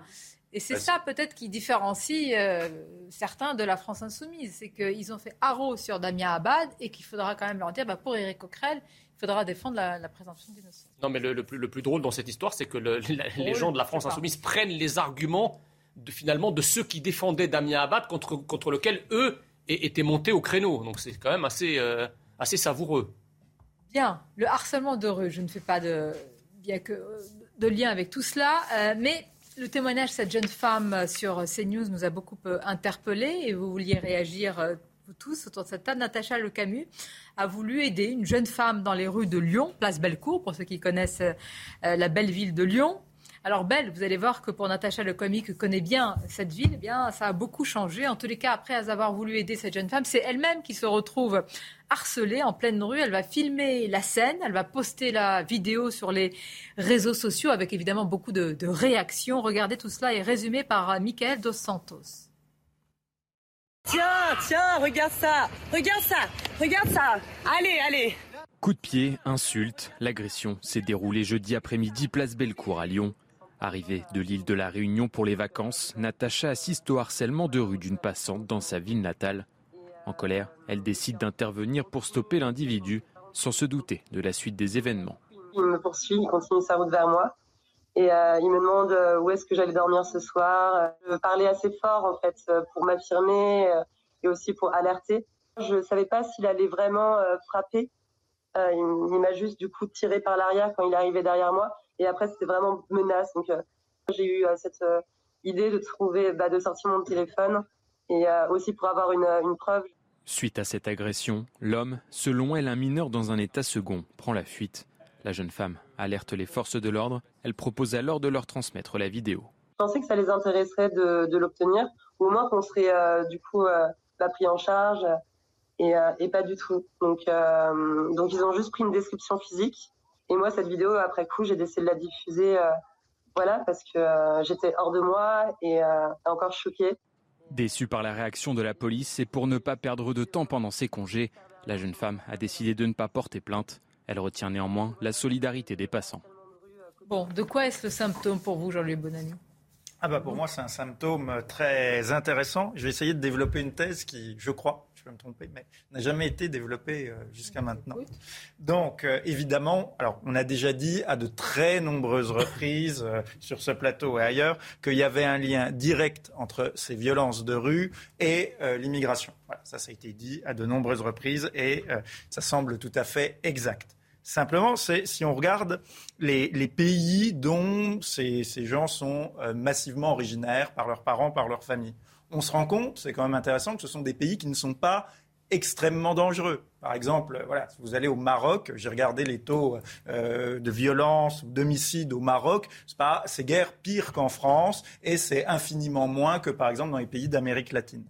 Donc, il y a des gens moi c'est ce que je pense, c'est que la France est un pays qui, par un certain nombre de dysfonctionnements, est racaillogène, c'est-à-dire qui produit ce genre de comportement. C'est quand vous avez un mélange comme la nitrite et la glycérine. quand vous, voulez dire que ce qui ne se fait pas dans son pays se fait euh, Exactement. Dans son pays et parce qu'il y, a un, y a un mélange, euh, le mélange comme la nitrite et la glycérine, c'est-à-dire vous séparez les deux, il n'y a pas de problème, mais vous les mélangez, ça explose quand vous prenez à la fois le mélange euh, de cette immigration avec certains traits culturels qui en elles-mêmes ne posent pas euh, de problème et voient qui ne posent pas de problème dans ces pays, et le délitement complet du système français, et que notamment par son laxisme euh, et par toutes sortes de phénomènes sur lesquels je pourrais revenir, que vous mélangez les deux, vous créez des comportements, c'est-à-dire que vous transformez en racailles des gens qui n'auraient pas été des racailles s'ils n'avaient pas immigré, s'ils étaient restés dans le pays de leurs parents, ou s'ils avaient immigré dans un autre pays mieux tenu.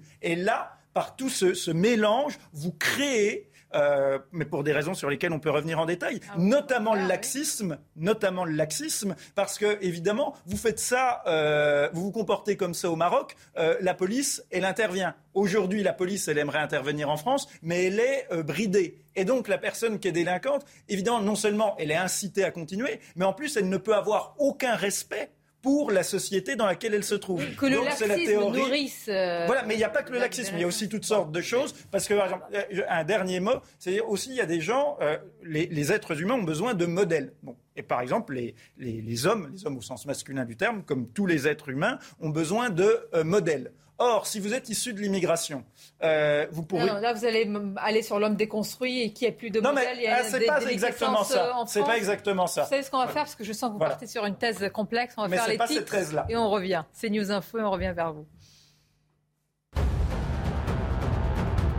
En Ukraine, l'armée russe continue de pilonner l'est du pays, alors qu'au même moment, en Suisse, se tient la conférence de Lugano, planifiée bien avant que la Russie n'envahisse l'Ukraine. Elle va tenter aujourd'hui et demain de dessiner les contours de la future reconstruction de l'Ukraine. Une fusillade a fait trois morts et plusieurs blessés hier dans un centre commercial de Copenhague. Le suspect, un Danois de 22 ans, a été arrêté. Le jeune homme était armé d'un imposant fusil. Il a des antécédents psychiatriques selon la police. Les trois tués sont un homme d'une quarantaine d'années et deux jeunes dont l'âge n'a pas encore été précisé. Et puis, est-ce que l'organisation des JO 2024 a vu trop grand? La réponse est oui pour Guy Dru, membre du comité international olympique. L'ancien ministre des Sports juge trop ambitieuse la cérémonie d'ouverture prévue sur la scène et la question de la sécurisation de l'événement se pose, notamment après les incidents euh, du Stade de France. Pour lui, il faut impérativement prévoir un plan B. Le harcèlement de rue, on a écouté le témoignage de cette jeune femme, Natacha Locami. Je vais juste préciser, Natacha, qui était ce matin dans la matinale de CNews, elle décrit un climat hostile dans les rues de Lyon, une ville qui, malheureusement, de son point de vue, a changé. Malgré tout, elle veut souligner la solidarité des passants et, euh, et insiste sur notre difficulté, en fait, à comprendre la gravité de ces faits de harcèlement de rue. C'est pas seulement une gêne, c'est pas quelqu'un qui vous a gêné, c'est un véritable harcèlement sexiste, sexuel, et c'est un acte de délinquance dont vous dites qu'il est euh, renforcé par... euh, Le délitement d'une société, c'est ma thèse de la société française racaillogène, parce que bien sûr qu'il y a un lien avec l'immigration, mais il ne s'agit pas de pointer du doigt euh, les gens, mais d'essayer de comprendre un certain nombre de phénomènes complexes. Très simplement, donc moi j'adhère pas forcément à la thèse de, de l'homme déconstruit, que je trouve un peu, un peu caricatural, mais par contre, en effet, les, les hommes, comme, comme tout le monde, ont besoin de modèles, et par exemple un jeune issu de l'immigration, alors est-ce qu'il peut avoir un modèle d'homme euh, maghrébin? Non, parce qu'il vit pas au Maghreb, donc ce modèle est loin. Pourquoi un modèle d'homme non, maghrébin mais un Modèle pas qu'il y de avait des- comportement Patriarcal.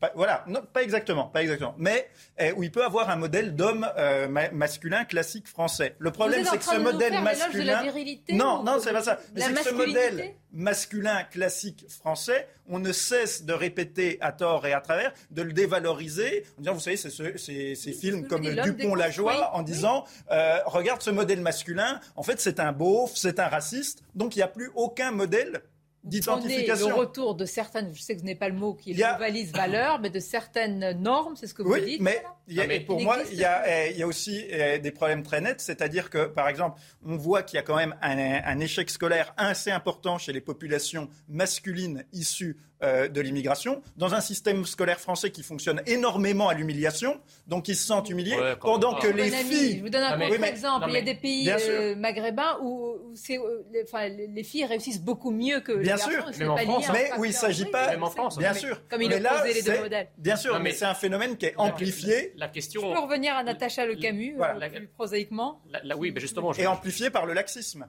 Non, mais Donc, on la- voit la- bien l'exemple ici. Je la- crois que la vous tenez le question. même discours, non Non, non, Ah, non, non, pas, non, pas vraiment, parce qu'en fait, euh, l'idée, si vous voulez, c'est au-delà de, de l'immigration, c'est une question de culture. C'est-à-dire que quand on a voulu, depuis 40 ans, construire une société multiculturelle et de renoncer finalement au moule uniculturel français, ben, vous admettez sur le territoire français des cultures qui n'ont pas le même rapport aux femmes que la culture Non, bah occidentale. voilà, c'est là où on ou la pas culture, ou la là attends, attends, ou la, pas la cu- culture attends, ou la- d'origine. ou la culture, ou la culture, alors la culture d'origine, mais parlons-en. transformée Mais par non, c'est faux. Alors, ce, que, ce vous dites est à moitié vrai parce que effectivement, dans les pays du Maghreb, si les femmes sont respectées dans les rues, c'est aussi parce qu'une grande majorité d'entre elles sont voilées. D'où l'émergence du parce qu'il y a une police D'où l'émergence. Non, non, non, non, non, non, parce que si, si, une femme n'est pas voilée dans certains, enfin dans plusieurs quartiers euh, d'un certain nombre de pays arabes, euh, elle n'est pas respectée comme une femme voilée. Surtout si elle prend les transports en commun, etc. Il y a eu d'ailleurs un excellent film euh, égyptien qui a été réalisé sur le sujet où il montre le harcèlement des femmes, et même parfois des femmes voilées dans les transports en commun. Donc, si vous voulez, il y a une résurgence du voile en France parce que effectivement, il y a un certain nombre de femmes, de jeunes femmes. Vous le voyez comme une forme de protection. Voilà. Et effectivement, je, je, termine en disant simplement mon propos en disant que effectivement, c'est pas l'immigration qui a provoqué le harcèlement des femmes dans les rues. C'est comme tous les autres phénomènes. Euh, multifactoriel. L'immigration n'a pas créé le phénomène, mais l'a considérablement aggravé. À la fin de l'émission, et donc je n'aurai pas le temps de donner la parole à Jean-Luc Burga. Il a déjà beaucoup parlé. Mais c'est l'opposition, là, c'est la vraie opposition de deux thèses. Société française bon, racaillogène versus choc des générations. S'il vous plaît, par rapport à Natacha Camus, c'est qu'évidemment, on peut déplorer qu'il y ait des jeunes femmes voilà, qui ne prennent plus le métro après une certaine heure, qui ne puissent plus se balader dans certaines rues. Et cette jeune femme qui, est, euh, qui habite aujourd'hui La Réunion, c'était sa ville d'origine, si je peux dire, Lyon, voilà, regrette le changement qu'elle a vu. Et elle a voulu le témoigner, témoigner sur CNews. Maintenant, ils, font, ils font la technique du dindon. Allez, s'il vous plaît, monsieur La technique du dindon, c'est une femme qui effectivement se met à faire la folle pour éviter 4 millions de vues la, vidéo sur, euh, sur, les réseaux sociaux. Mais si ne faites pas le dindon sur ce plateau, s'il vous plaît. Faites le pan, justement, un peu de fierté. Non.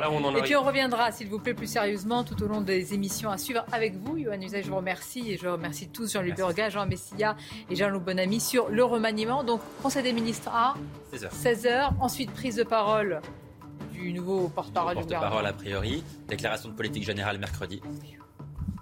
Résultat, jamais. Restez avec nous sur CNews. Belle après-midi.